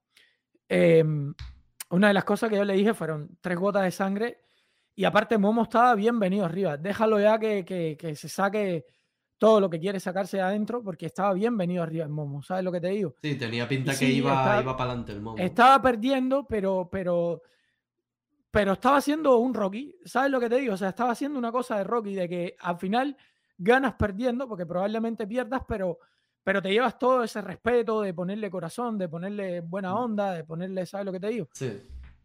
Y entonces me dicen, me explican que es que eh, Twitch no permite sangre. Ah, es verdad. Y que por eso había que parar la pelea. Claro. Entonces, claro, me quedé así y dije, bueno, ahí sí no me puedo meter porque entonces lo entiendo. O sea, e, e, desde ese punto de vista lo entiendo. Entonces, mm. no sé bien cómo Jordi va a hacer con eso, si te soy sincero. Claro, por eso, no lo retransmite en YouTube, en Twitch, que yo lo estaba pensando, digo, qué raro que no lo haga también en Twitch. Claro, se lo tirarían al minuto 3, a la mínima que salga algo de sangre se lo tiran. Pero... En la UFC no te tiran las peleas sangrientas, o sea, eh, en YouTube. Hay peleas que son sangrientas y están subidas a YouTube. Capaz que te las desmonetizan, pero no te las tiran. Ya, ya. Entonces, sí, pero bueno, la monetización no creo que le importe tanto porque ahí ya va por patrocinadores del evento. Y claro, claro, pero pienso lo mismo. una duda que me genera a mí, tío, es si éticamente es correcto que, que, haya un evento así con tanta promoción y que va a haber tanta... Seguro que lo ven millones de personas y tal. Uf, no sé hasta qué punto. Es que la ética depende. Bueno, la ética es eso, es el estudio de la moral. Entonces, la ética depende precisamente de lo que se va moviendo en, ese momento. Por ejemplo, la CMMA, éticamente hablando, mucha gente en, cuando era chamaco lo veían como de freak. O sea, hay gente que, está loco, que no se quiere la vida em, y tal y poco a poco eso se fue transformando. Yo sí tengo cierto, em, no sé cómo, cuál es la palabra. Hay cosas a mí que no me gustan. Por ejemplo, a mí no me gusta ver knuckle. Esto lo he hablado en muchísimas ocasiones. Hablo en ocasiones de pelea de ver knuckle porque pelea un cubano o etcétera, porque hay varios cubanos peleando en Bare Knuckle, para quienes no lo sepan, es peleas a puño limpio, ¿ok? Es pelear a, sin nada. va, les ponen unas vendas en las manos, pero el, nudillo limpio. Que a la mínima se cortan la cara, se empiezan a reventar y... Te cortas mucho, muy rápido y además, eh, contrario a lo que muchos de ustedes piensan, las manos, los huesos de las manos, son eh, en muchas ocasiones más frágiles que los huesos de la mandíbula y se rompen mucho las manos eh, esta gente en este tipo de, peleas. Entonces, e, es, más dañino, es un deporte que es más dañino. Al final, eso sí, por ejemplo, para el cerebro, yo creo que es menos dañino el daño cerebral que te lleva sin guante que con guante, porque la pegada tiene que ser más floja por lo que te digo, porque si pegas muy duro también te rompes los nudillos. A mí no me gusta, o sea, a mí no me gusta tanta sangre, o por lo menos no que, que vaya alrededor de la sangre si una pelea en la UFC, por ejemplo, en MMA, es sangrienta, puede ser por, por X cosa, pero generalmente es porque se han dado bien. O sea, porque técnicamente lo han hecho perfecto. En Bare Knuckle puede ser que simplemente te, ya tengas todo cortado ya, porque no sé si lo saben, pero las cicatrices se, se, se, quedan ahí y nada más que te tocan después se te abren, nada más que te dan un toquecito, se te vuelven a abrir las cicatrices. Y entonces, a mí no me gusta, a mí no me gusta. Eh, me cuesta mucho también todavía a estas alturas y a veces me critican por decirlo, me cuesta mucho ver a mujeres haciendo MMA. Me cuesta mucho todavía. Hay mujeres que están en un nivel que me encanta verlo, eh, pero porque ya están en ese nivel. Pero cuando veo mujeres primerizas peleando, mm, me cuesta. Y sobre todo eso es como cuando ves a, gente muy principiante, aunque sean hombres, que los ponen ahí a meterse. Es verdad a que se maten, ¿no? Es como que te da como penita, por así decirlo, si, si no saben, ¿no? Si eh, son principiantes y tal. Entonces, claro, a lo mejor si las chicas no tienen ese nivel todavía de... Claro. Y, pero, pero hablando de lo del daño cerebral, es que hay un concurso de bofetadas también. Que eso ya eso es lo más pelotudo que hay. O sea, eso sí, eh, yo estoy... Yo estoy tratando de no reaccionarlo y siempre he estado en contra de eso. O sea, cuando yo he reaccionado a los concursos de bofetadas para decir lo imbéciles que son estos tarados, que por dos pesos están recibiendo daño cerebral. Daño cerebral. si ustedes no, no, saben lo que es el daño cerebral, porque yo recuerdo cuando yo empecé a hablar de los daños cerebrales en mi canal, hace años ya, la gente me decía hasta que era mentira. que yo era un mentiroso, que cómo se me ocurría decir eso, que de dónde yo me sacaba eso. Y, y me di cuenta que el desconocimiento que había con estas cosas era brutal. Mucha gente me dice, vas a meter a tu hijo en MMA, ni en pedo, ni en boxeo tampoco. Claro. tú no que yo le quiero. Ni en fútbol americano, que creo que en, Estados Unidos hay polémica. Es el que más. Es que el fútbol americano es el que más concusiones causa. Hay una película que se llama así Concussion, que es de Will Smith, que está, por cierto, está buenísima, se la recomiendo, que es como un doctor, el doctor Omalu, le hizo, le hizo la guerra a la NFL, pero al tipo le hicieron la vida imposible. ¿eh? Claro. La mujer incluso perdió un hijo eh, por, persecuciones que le estaban haciendo, porque era toda la NFL contra este tipo, porque este tipo estaba diciendo, estos hombres se están suicidando por los daños cerebrales. Las enfermedades que están teniendo son causadas por daños cerebrales. Y el tipo se los estaba diciendo. El, doctor Omalu es un doctor que, africano que se, eh, se, graduó acá en Estados Unidos, era forense, y descubrió estos patrones de, en, el cerebro de, de, de los jugadores de fútbol. Incluso en el fútbol, lo que es el soccer, ¿no? El fútbol normal, por el tema de los, de los remates de cabeza y tal, se ha dicho que, que es medio peligroso y tal. Imagínate en un deporte en el que están todo el rato. Sí, pero ellos no se noquean. Ellos no se noquean porque tienen la técnica, etcétera, etcétera. Entonces ya estás preparado. Es diferente. Igual sí, porque esto es el, el cráneo, ¿no? Como quiera que sea, es el, el, el cerebro. Eh, digamos, ahí está el cerebro, está el cráneo afuera y en el medio todo el líquido que protege, ¿no? El ser humano no está preparado para recibir ese tipo de impacto, pero la pelota no es tan dura. Sí, no es, más leve, pero está ahí también. Está ahí también, pero, pero no se compara. En el fútbol americano son dos animales chocando unos contra el otro, tac. Por ejemplo, las cabras estas, las, no sé cómo se llaman esas cabras, que chocan, eh, cabeza con cabeza todo el tiempo, tac, tac, tac, tac, tac, tienen un sistema que es como una esponja delante del cerebro y que, y que absorbe todo ese impacto. El pájaro carpintero, la lengua le da la vuelta en la cabeza y, y por eso es que eh, él, puede estar golpeando todo el tiempo contra el árbol y absorbe todo ese, todos esos impactos. Pero el ser humano no tiene absolutamente ninguna protección de ese tipo en el cerebro. para, para impactos tan, tan duros como eso. Entonces imagínate tú. Es que es lo que dijo un chico del chat que, que por lo menos en las peleas puedes intentar esquivar, pero en los concursos esos de bofetadas tienes que recibirlo, o sea, dejarte que te den y recibirlo. Es que no hay técnica tampoco detrás. A mí lo que más me molesta de esto, primero, mira, en la UFC ahora Dana Way está haciendo un concurso de bofetadas. Ganan creo que dos mil dólares por participar. Dos mil dólares, hermano, eso tú lo ganas aquí en Estados Unidos en McDonald's. Trabajando en McDonald's, usted gana dos mil dólares al mes. ¿Qué sentido tiene pararte ahí a recibir daños cerebrales? Que esto es un Parkinson, porque cuando seas viejo, y quienes no quieran creerme, vayan a ver a Muhammad Ali encendiendo la tocha olímpica para que ustedes vean. Iba así, Muhammad Ali. ya murió, pero, pero iba así, o sea. Iba así, o sea, no, no, no, no seas malo. ¿Para qué tú quieres eso? Si después de los 60 años no vas a tener vida. No mm. tiene ningún sentido. Entonces, con, ya para ir cerrando el, el, tema este, las cachetadas para mí son la pelotudez más grande que hay, pero creo que es otro de los significados de esta generación idiota. Dispuesta a sacrificar por tres pesos y un poco de espectáculo y de fama, cinco minutos de fama, cualquier cosa. O sea, es, es una generación que está dispuesta por un video viral, incluso a suicidarse, a hacer cualquier locura. Mm. ¿Sabes lo que te digo? O sea, y eso es lo que está pasando con estas cachetadas. No hay técnica detrás. No hay una cosa. hay gente que me dice, no, pero a la hora de poner la mano y de pegar, que no hay técnica, que tú no puedes esquivar el, el golpe. A eso yo me refiero. En el boxeo es pegar y que no te peguen. Mm. ¿Ok? Hay técnica, hay movimiento. En las MMA hay técnica, hay movimientos. ¿Ya? Pero aquí no hay técnica ni movimiento. Es pon la cara que te voy a pegar el leñazo. que por cierto, también, no solo el tema del cerebro, sino que si te dan en el oído, eh, cuidado también. con eso, ¿eh? que te puede hacer mucho, mucho daño y te puede dejar secuelas. ¿eh? Es que. Es una estupidez, es una estupidez. Mm. Yo creo, y ah, también he recibido muchas críticas por, por esto, que en parte, yo recuerdo la primera vez que oí a los Yagas, unos socios míos lo llevaron a la escuela, la película, ¿sabes quiénes son los Yagas, no? Sí, sí, sí. y yo me quedé mirando así y dije, o sea, en el primer mundo están haciendo esto. Esto no se le ocurre a nadie en Cuba hacerlo porque, porque tú tienes que cuidar tu cuerpo. Precisamente ya bastante tienes que ponerlo en peligro y en riesgo porque no hay arneses en las construcciones, porque no hay fajas para trabajar, porque no hay esto, porque no hay lo otro. Para tú estar haciendo las estupideces que están haciendo. ¿Por qué esta gente del primer mundo están haciendo esto? Es que tienen tanto, tanto que tienen que buscar ese tipo de excentricidades para llegar lejos. Y de hecho ya van como por la quinta película.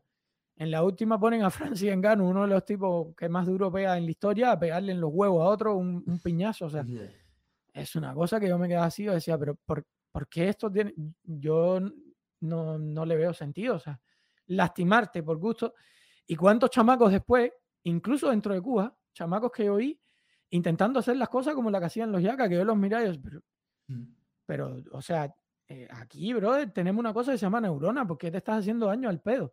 Ellos están ganando dinero, pero, tú no estás ganando nada, campeón.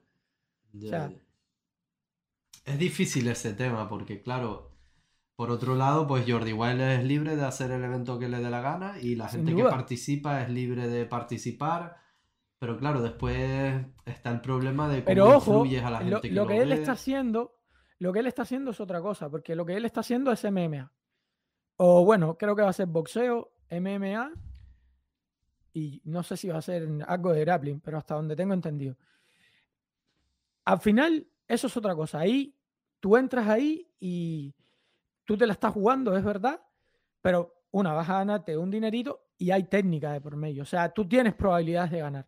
¿Entiendes lo que te digo? No es lo mismo que las cachetadas, no es lo mismo que... Hay, hay una técnica de por medio, hay maneras de, ganar.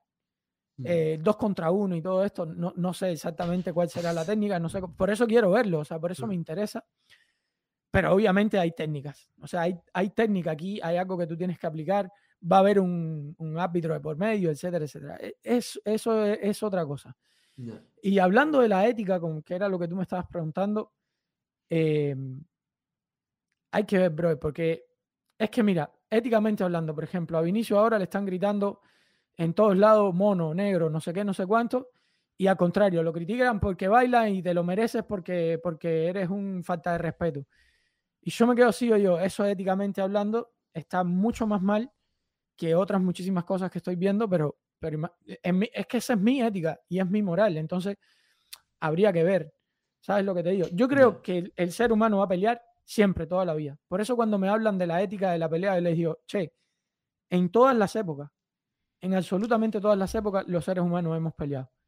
Tú dejas a dos chamaquitos de cinco años en... Yo llevo al chamaquito a la guardería y, le, y le tienes que enseñar, no se pega, no se pega, no se pelea, no, no, no se pelea, no se pelea, no se pelea, no se pelea, mm.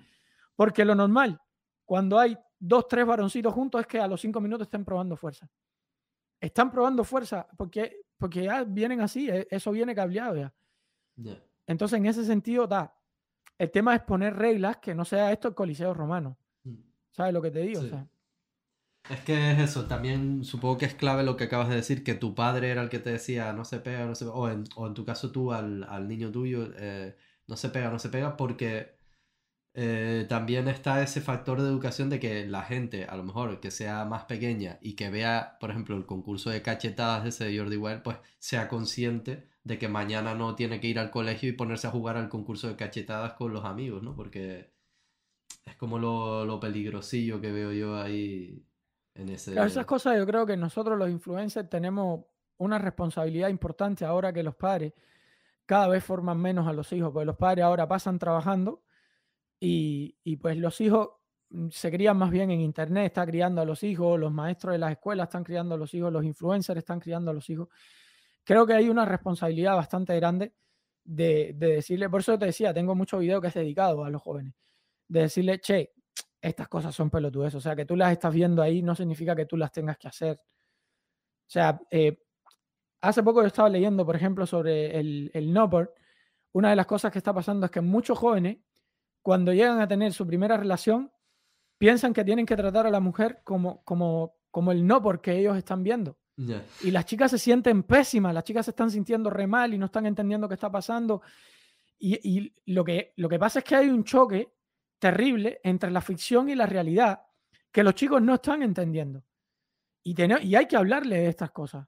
No, che, no, que la, ficción y la realidad no, no son iguales. Lo que tú estás viendo ahí es una cosa, pero eso no es la realidad de cómo tú tienes que tratar a una mujer.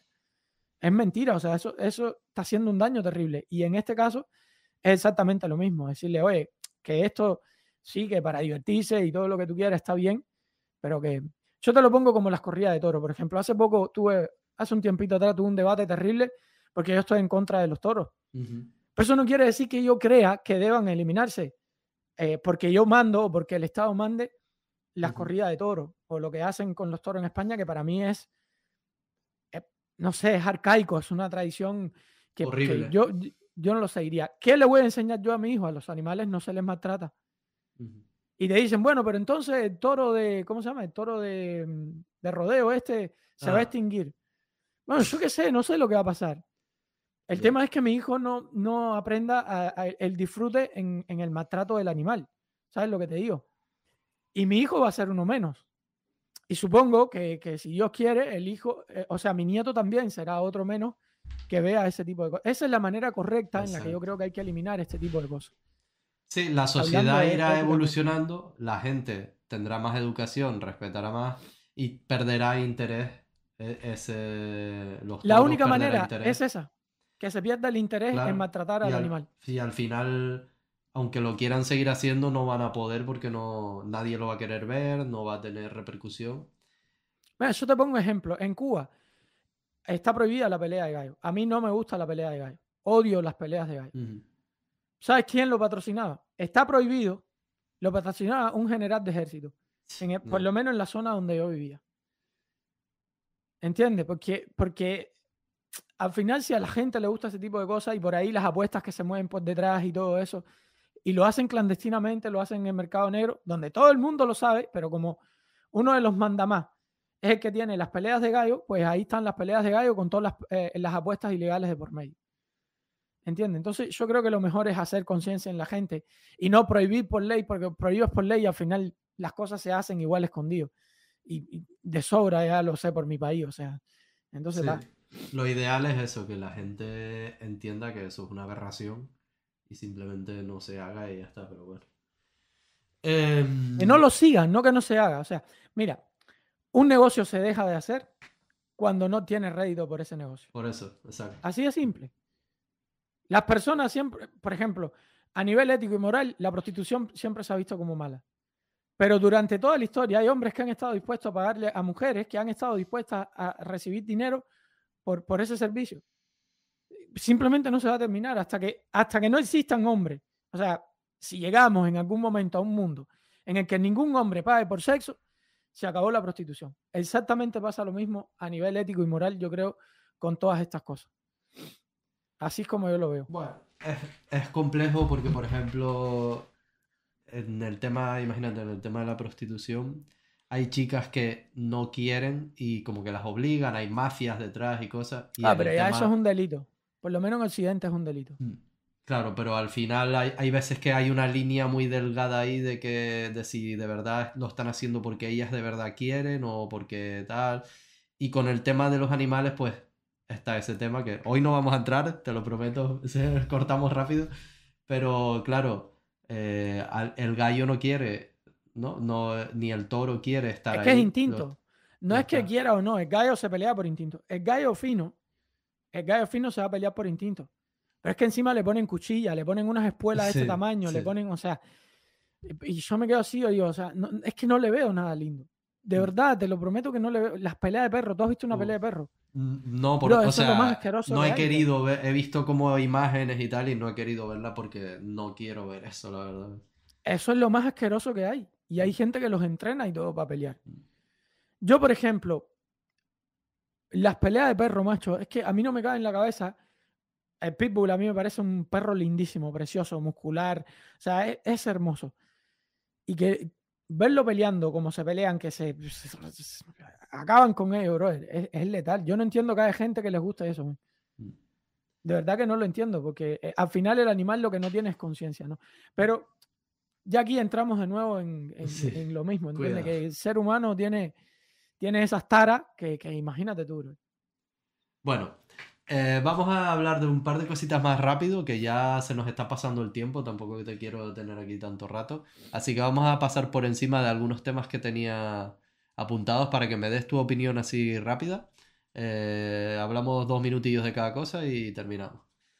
El primero que tenía apuntado aquí es el tema de la inteligencia artificial. No sé si estás viendo que está habiendo un boom con lo del chat GPT y todo eso. ¿Cómo lo estás viendo? ¿Qué opinas? ¿Te parece que, que se viene algo revolucionario? ¿Que va a dejar a la gente sin trabajo?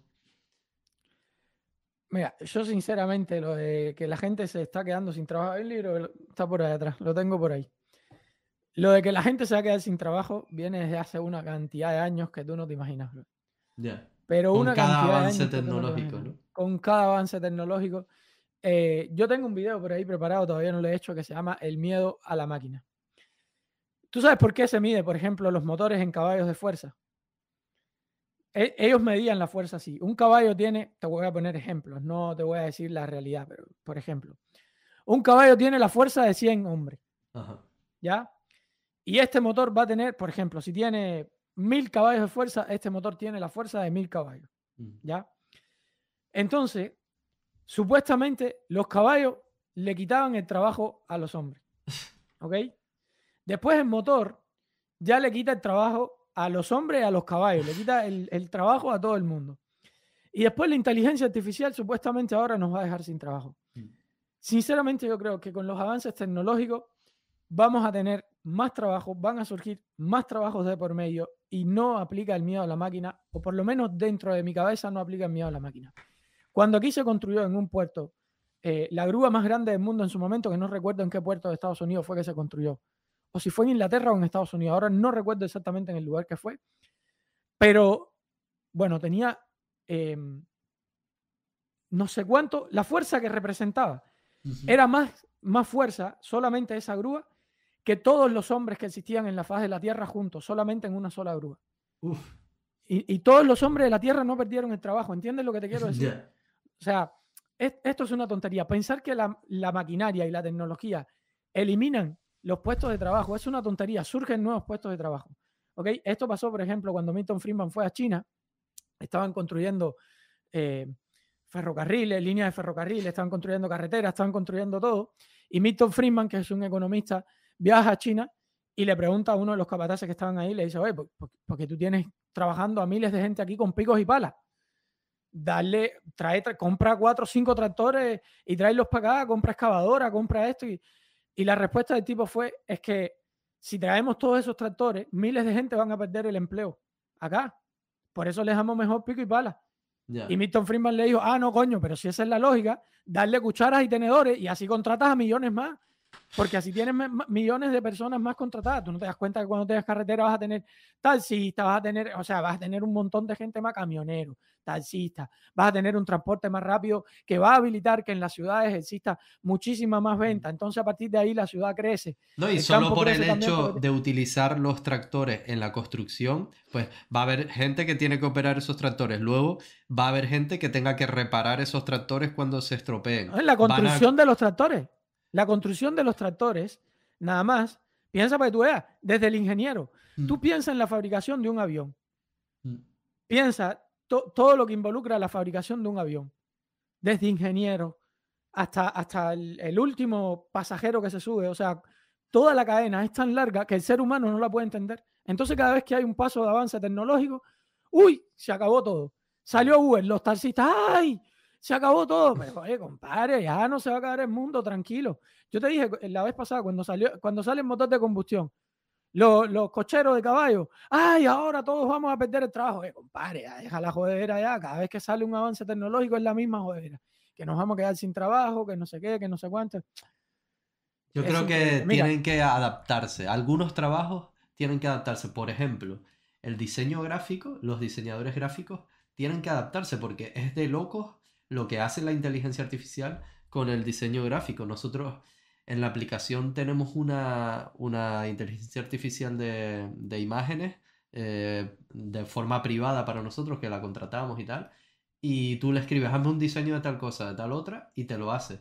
Por ejemplo, para que veas un ejemplo curioso, bueno, no sé si tú ahora mismo lo ves, pero si te metes en el stream, el fondo que tengo puesto, que es un fondo verde como con unas barras y tal, eso fue que le puse a la inteligencia artificial, hazme un fondo de color turquesa y negro eh, de una representación abstracta de barras de calistenia.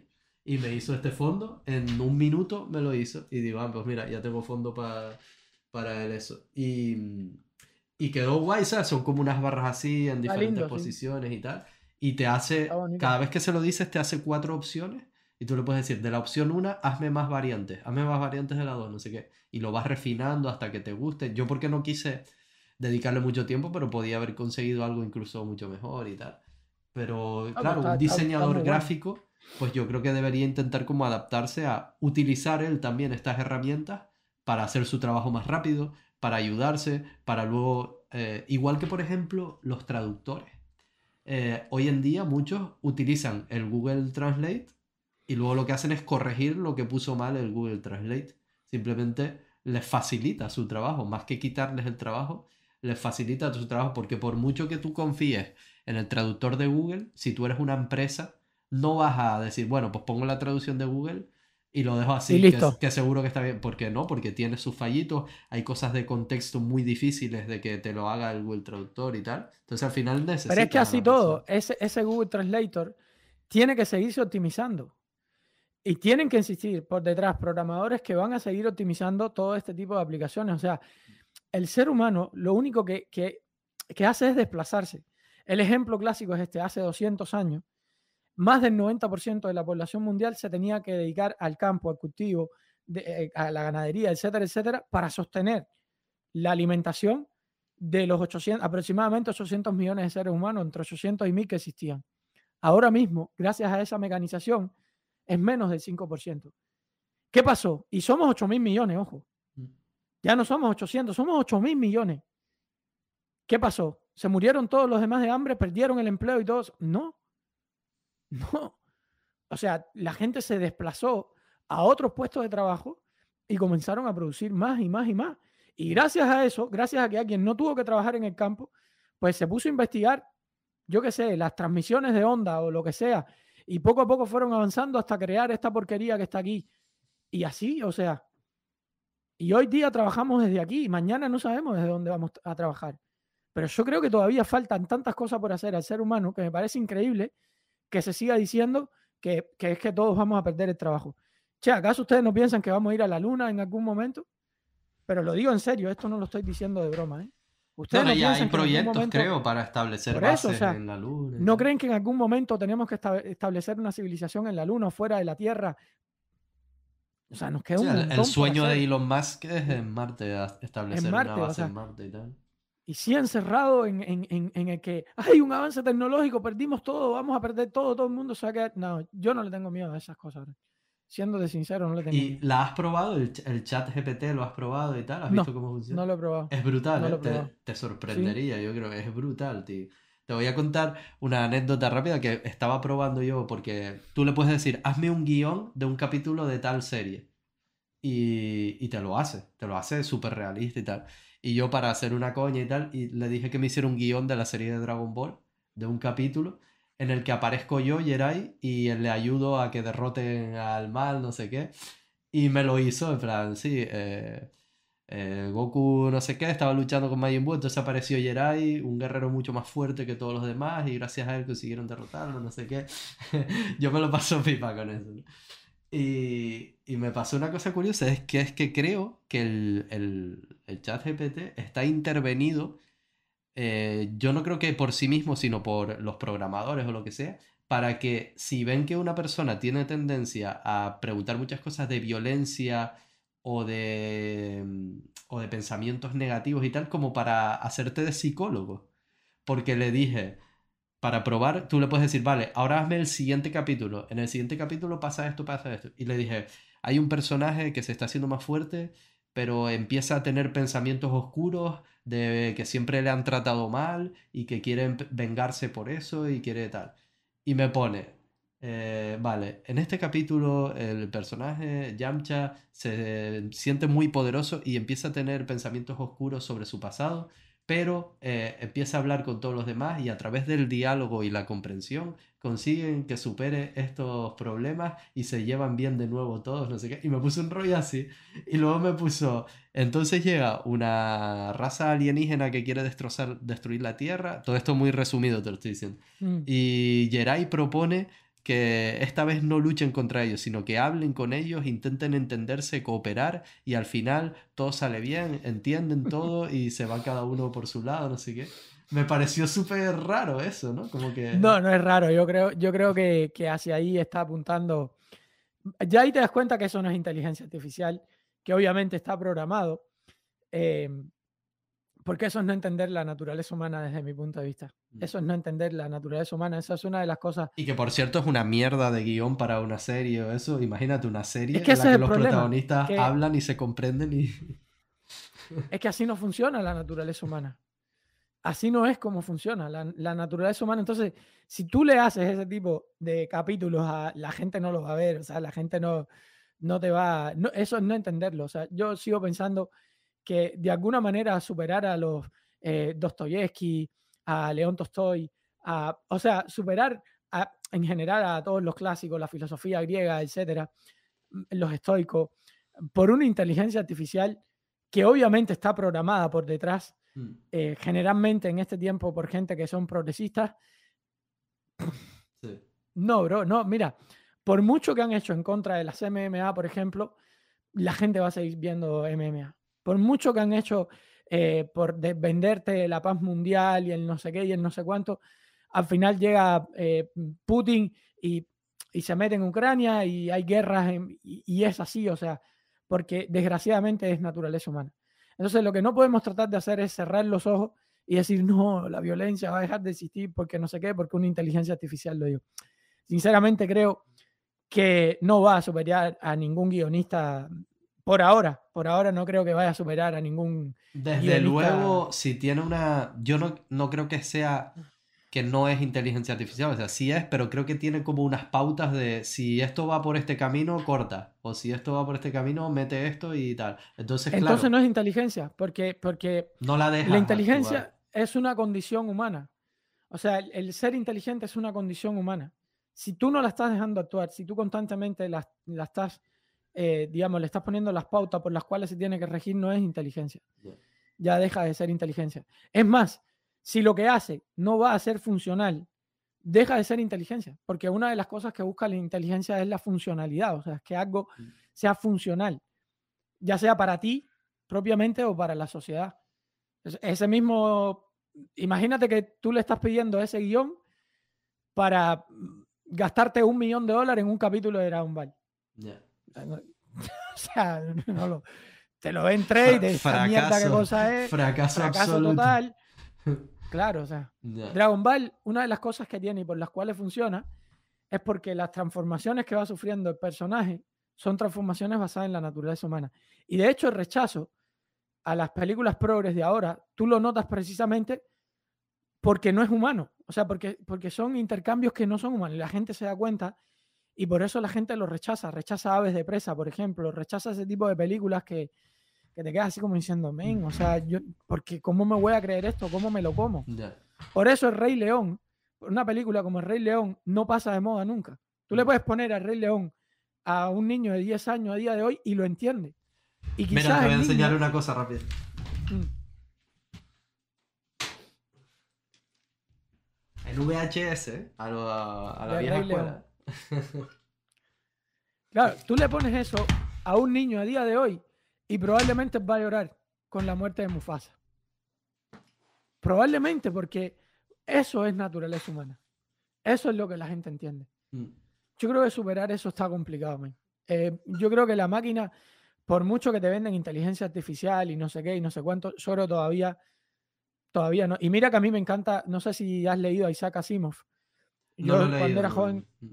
Isaac Asimov fue el que escribió Yo Robot. Eh, e, él, es el, de las tres leyes de la robótica que tú ves en todas las ah, películas. Vale, ya, ya, ya. Mm. Él es el, que, el, creador de esas tres leyes, porque sus libros eran basados todos en, temas de robótica y cómo mm. los robots iban a llegar a tener sentimiento y todas estas cosas. En Yo Robot, una de las explicaciones que se da es por qué los robots se reúnen juntos. Eh, cuando están en, digamos, en los contenedores y todo eso, ellos se ponen en bloque. Bueno, Cosas así que Isaac Asimov describía que le daba características humanas a los robots.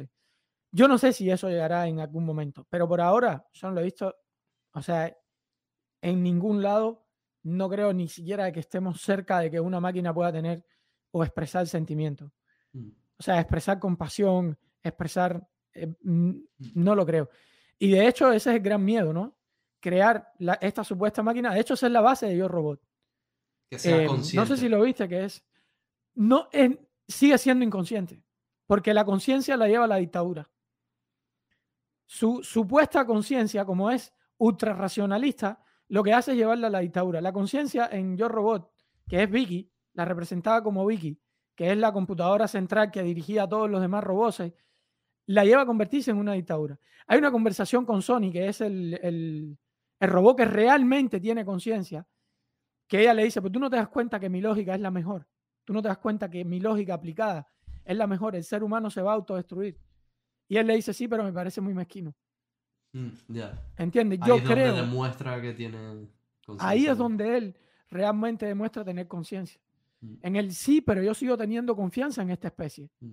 O sea, yo sigo teniendo confianza en que, en que somos más buenos que malos, en que podemos progresar más de lo que podemos destruir. Y esa, esas contradicciones tan interesantes. Yo particularmente no tengo tanto miedo de... No, yo miedo no, lo que de la inteligencia artificial, sí a los mm. seres humanos.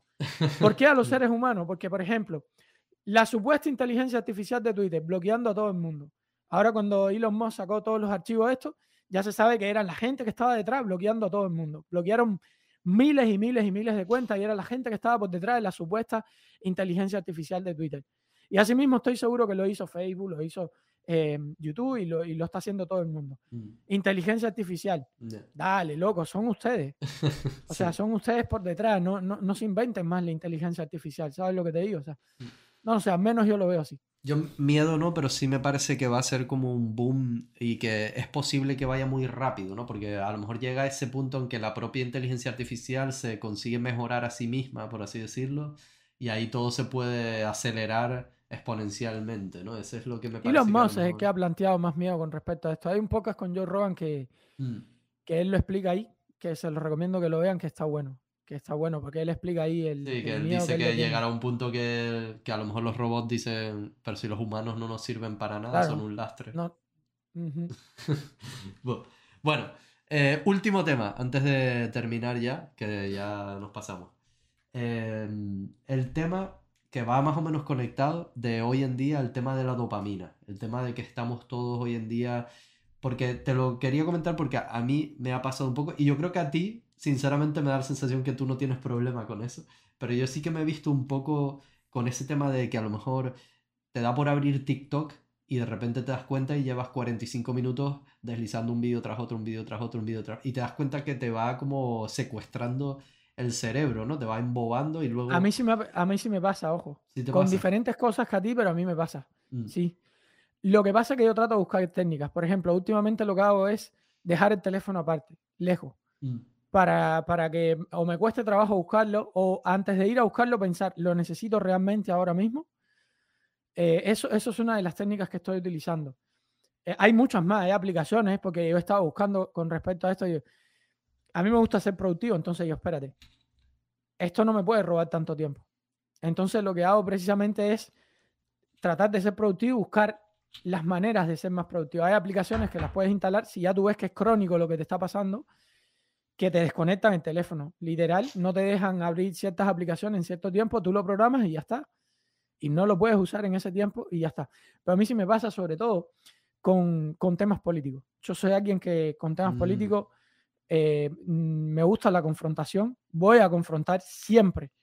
Yo me meto en un, por ejemplo, a mí me sale alguien debatiendo en un live. El otro día me salió uno eh, hablando de racismo, por ejemplo. Eh, de que en Estados Unidos, que los tratan muy mal, que no sé qué, que no sé cuánto, que hay un racismo no sé cuánto. Y yo ahí mismo tuve que entrar, no me, no me pude aguantar. Y estuve como una hora y media debatiendo con esa gente. Y eran cinco contra mí y yo no me rajo. O sea, me tuvieron que sacar porque yo soy de los que no se raja. Ahí hasta el final, ahí, ahí, ahí. Después ¿Pero entraste en vídeo, en directo o chateando? En directo. No, en directo, en directo. Yo le pedí ahí, me entraron y eran los cinco contra mí y yo, dale, dale, dale, dale, dale. Y, claro, cuando tú le das las estadísticas, de hecho, al final me sacan porque no, tú no lo vas a entender. Porque tú no lo vives, tú no lo vas a entender. Ya, porque cuando tú le empiezas a tirar, mira, bueno, eh, está bien, tú dices que hay racismo, ok. Explícame lo del presidente negro. No, pero eso es porque lo votaron blancos. Si el 75% de la población de Estados Unidos son blancos, obligatoriamente lo votaron los blancos en Estados Unidos. O sea, ganó gracias a los blancos, porque los negros en Estados Unidos son 12%. Explícame la vicepresidenta a día de hoy, que también lo es. Explícame el 82% de la NBA, que ganan muchísimo dinero. Explícame cómo hay 6 millones de migrantes negros en Estados Unidos. Sí, e, eso es como que tú me explicaras que en la Alemania nazi emigran 6 millones de judíos en lugar de que mataron a 6 millones de judíos. O sea, es como, que tú me intentas explicar que a Cuba emigren los comunistas, ¿no? De otros lugares. No, me lo, no tiene explicación. Entonces me tienes que decir simplemente, tú eres un loco anticomunista, ya, pero tú eres comunista y no te vas a vivir a Cuba, campeón. ¿Sabes lo que te digo? Entonces, aquí en Estados Unidos pasa exactamente lo contrario. Supuestamente es el país más racista del mundo, pero es el país al que más negros han emigrado. 6 millones. Es el país al que más han emigrado. Entonces tú te quedas pensando y tú dices, como que aquí hay algo que no cuadra. Porque no veo a los comunistas, aún siendo comunistas, yendo para Cuba, no veo a los judíos que, aún siendo judíos, emigrando hacia la Alemania nazi. Sin embargo, tú ves una migración hacia acá. Y tú ves acá un montón de actores, tú ves acá un, éxito terrible en, los negros y, no tienes cómo justificármelo. Y ya al final me tienes que tirar con la de como tú eres blanco, tú nunca vas a entender lo que siento yo. Como que yo te diga, ustedes los españoles nos explotan a nosotros. Y después que tú me des todas las explicaciones del mundo, yo te diga, mira, como tú eres español y yo soy cubano, tú nunca vas a entender lo que yo siento. Entonces, perdiste la discusión. Sí, una falacia brutal de querer ganar el argumento por quién eres y no por tus argumentos, ¿no? Tipo... Claro, exactamente. Entonces, da. Pero bueno, entonces, con lo que estábamos hablando de, de lo de la, lo de la dopamina. Es que me resulta curioso porque no es solo un tema de productividad, sino es un tema de que te atonta el cerebro, por así decirlo, que a lo mejor estás, a la mínima que estás cinco segundos aburrido, haces spam y quieres mirar las notificaciones, quieres mirar las aplicaciones, y luego es un tema también. Y a veces no te deja ni concentrarte. A veces, por ejemplo, estás viendo una película y de todos modos agarras el Exacto. teléfono y te pones a mirar el teléfono y tú dices... Mi sensación es que dejas de disfrutar la vida porque eh, estás hablando con una persona que quieres hablar, eh, una persona que hace tiempo que no ves y no eres capaz de no estar mirando el móvil. Estás eh, haciendo cualquier cosa que deberías estar disfrutando, viviendo en el momento y tal. y no, y estás como con ese run run de, de mirar las notificaciones, de mirar las aplicaciones, de mirar todo. Entonces me parece peligrosillo, ¿no? Y me resulta curioso que a ti también te haya pasado porque pues yo pensaba que no, te veía así como más aislado de eso, yo digo, seguro que... Yo lo combato, o sea, yo sí trato de combatirlo, trato de salir más, de, tratar de, cuando voy a trabajar, por ejemplo, dejarlo aparte. A veces sí se me queda perdido el teléfono. O sea, yo no soy de los que usa el teléfono varias horas por día. No, no soy de los que lo usa varias horas por día. Quizás sí, a veces por los audiolibros que escucho, mm. pero no de pantalla, ¿sabes? De pantalla prendida, a mí mi teléfono me marca eh, los días que más me marca como una hora y pico. Hay aplicaciones que te lo dicen. Mm, una hora y pico, dos horas. De, pantalla prendida te estoy hablando. Eh, yo creo que tienes que medir eso. Y eso que yo trabajo con esto. Entonces, pero también yo me lo planteo como una meta, porque me di cuenta de que me estaba pasando. Y ojo, también es un tema de energía. Y te explico, sobre todo si eres como a mí, que te metes tanto en dilemas políticos, cuando tú terminas un debate como ese, tú estás encendido. O sea, tú estás que echas chispa por todos lados. ¿Sabes lo que te digo? Y te das cuenta que tú sales y, estás con una mala energía, o sea, estás enojado, estás con una, ¿entiendes? Mm. Entonces, estoy tratando de evitarlo lo máximo posible, sí. Y la creatividad también me da la sensación que te lamina mucho, porque cuando yo estoy aburrido en mi casa y no estoy haciendo nada, ni mirando el móvil ni nada, muchas veces es cuando se me ocurren ideas para vídeos, ideas para las mejores ideas, se me suelen ocurrir sin estar haciendo nada porque estoy aburrido y estoy pensando y tal, pero claro, si nunca te permites ni estar un poquito aburrido, sino que siempre tienes que estar... No es aburrido, es estar contigo. Yo creo que la gente en este tiempo tiene miedo de estar con ellos mismos. Estar contigo y pensando tú mismo, o sea, salir y a caminar. Por ejemplo, yo camino casi siempre por, las noches solo. De salir y pensar, estar contigo, dedicarte un tiempo a ti, qué fue lo que hice bien hoy, qué fue lo que hice mal, por qué estoy cometiendo este error todo el tiempo, qué está pasando reflexionar sobre ti mismo, estar solo con, contigo mismo, yo creo que es lo que más le está afectando a la gente, estar solos con ellos mismos. Mm. Bueno, vamos a ir cerrando que ya nos pasamos de la hora.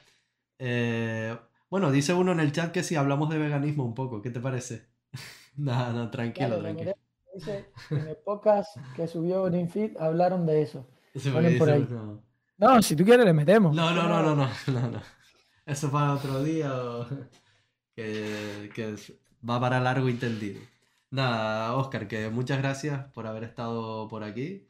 Espero que hayas estado a gusto. Y, Sin duda, bro. Y que nada, que un placer, que como te dije la otra vez, yo te, te sigo desde hace tiempo, te admiro y, y para mí es un lujo que estés por aquí. Igual, gracias a ti, brother. Sigue promoviendo el, ejercicio, que sea como sea. Yo sé que se intentó crear esa diferencia entre si soy powerlifter, hago gimnasio, hago calistenia o hago no sé qué.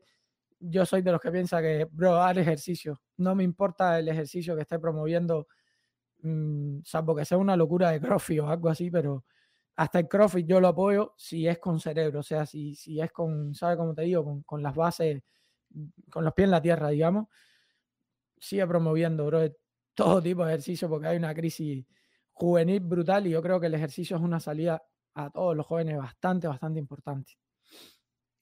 Genial, tío. Pues muchas gracias. Gracias a todos los que han estado en el chat, viéndolo y demás. Y nada.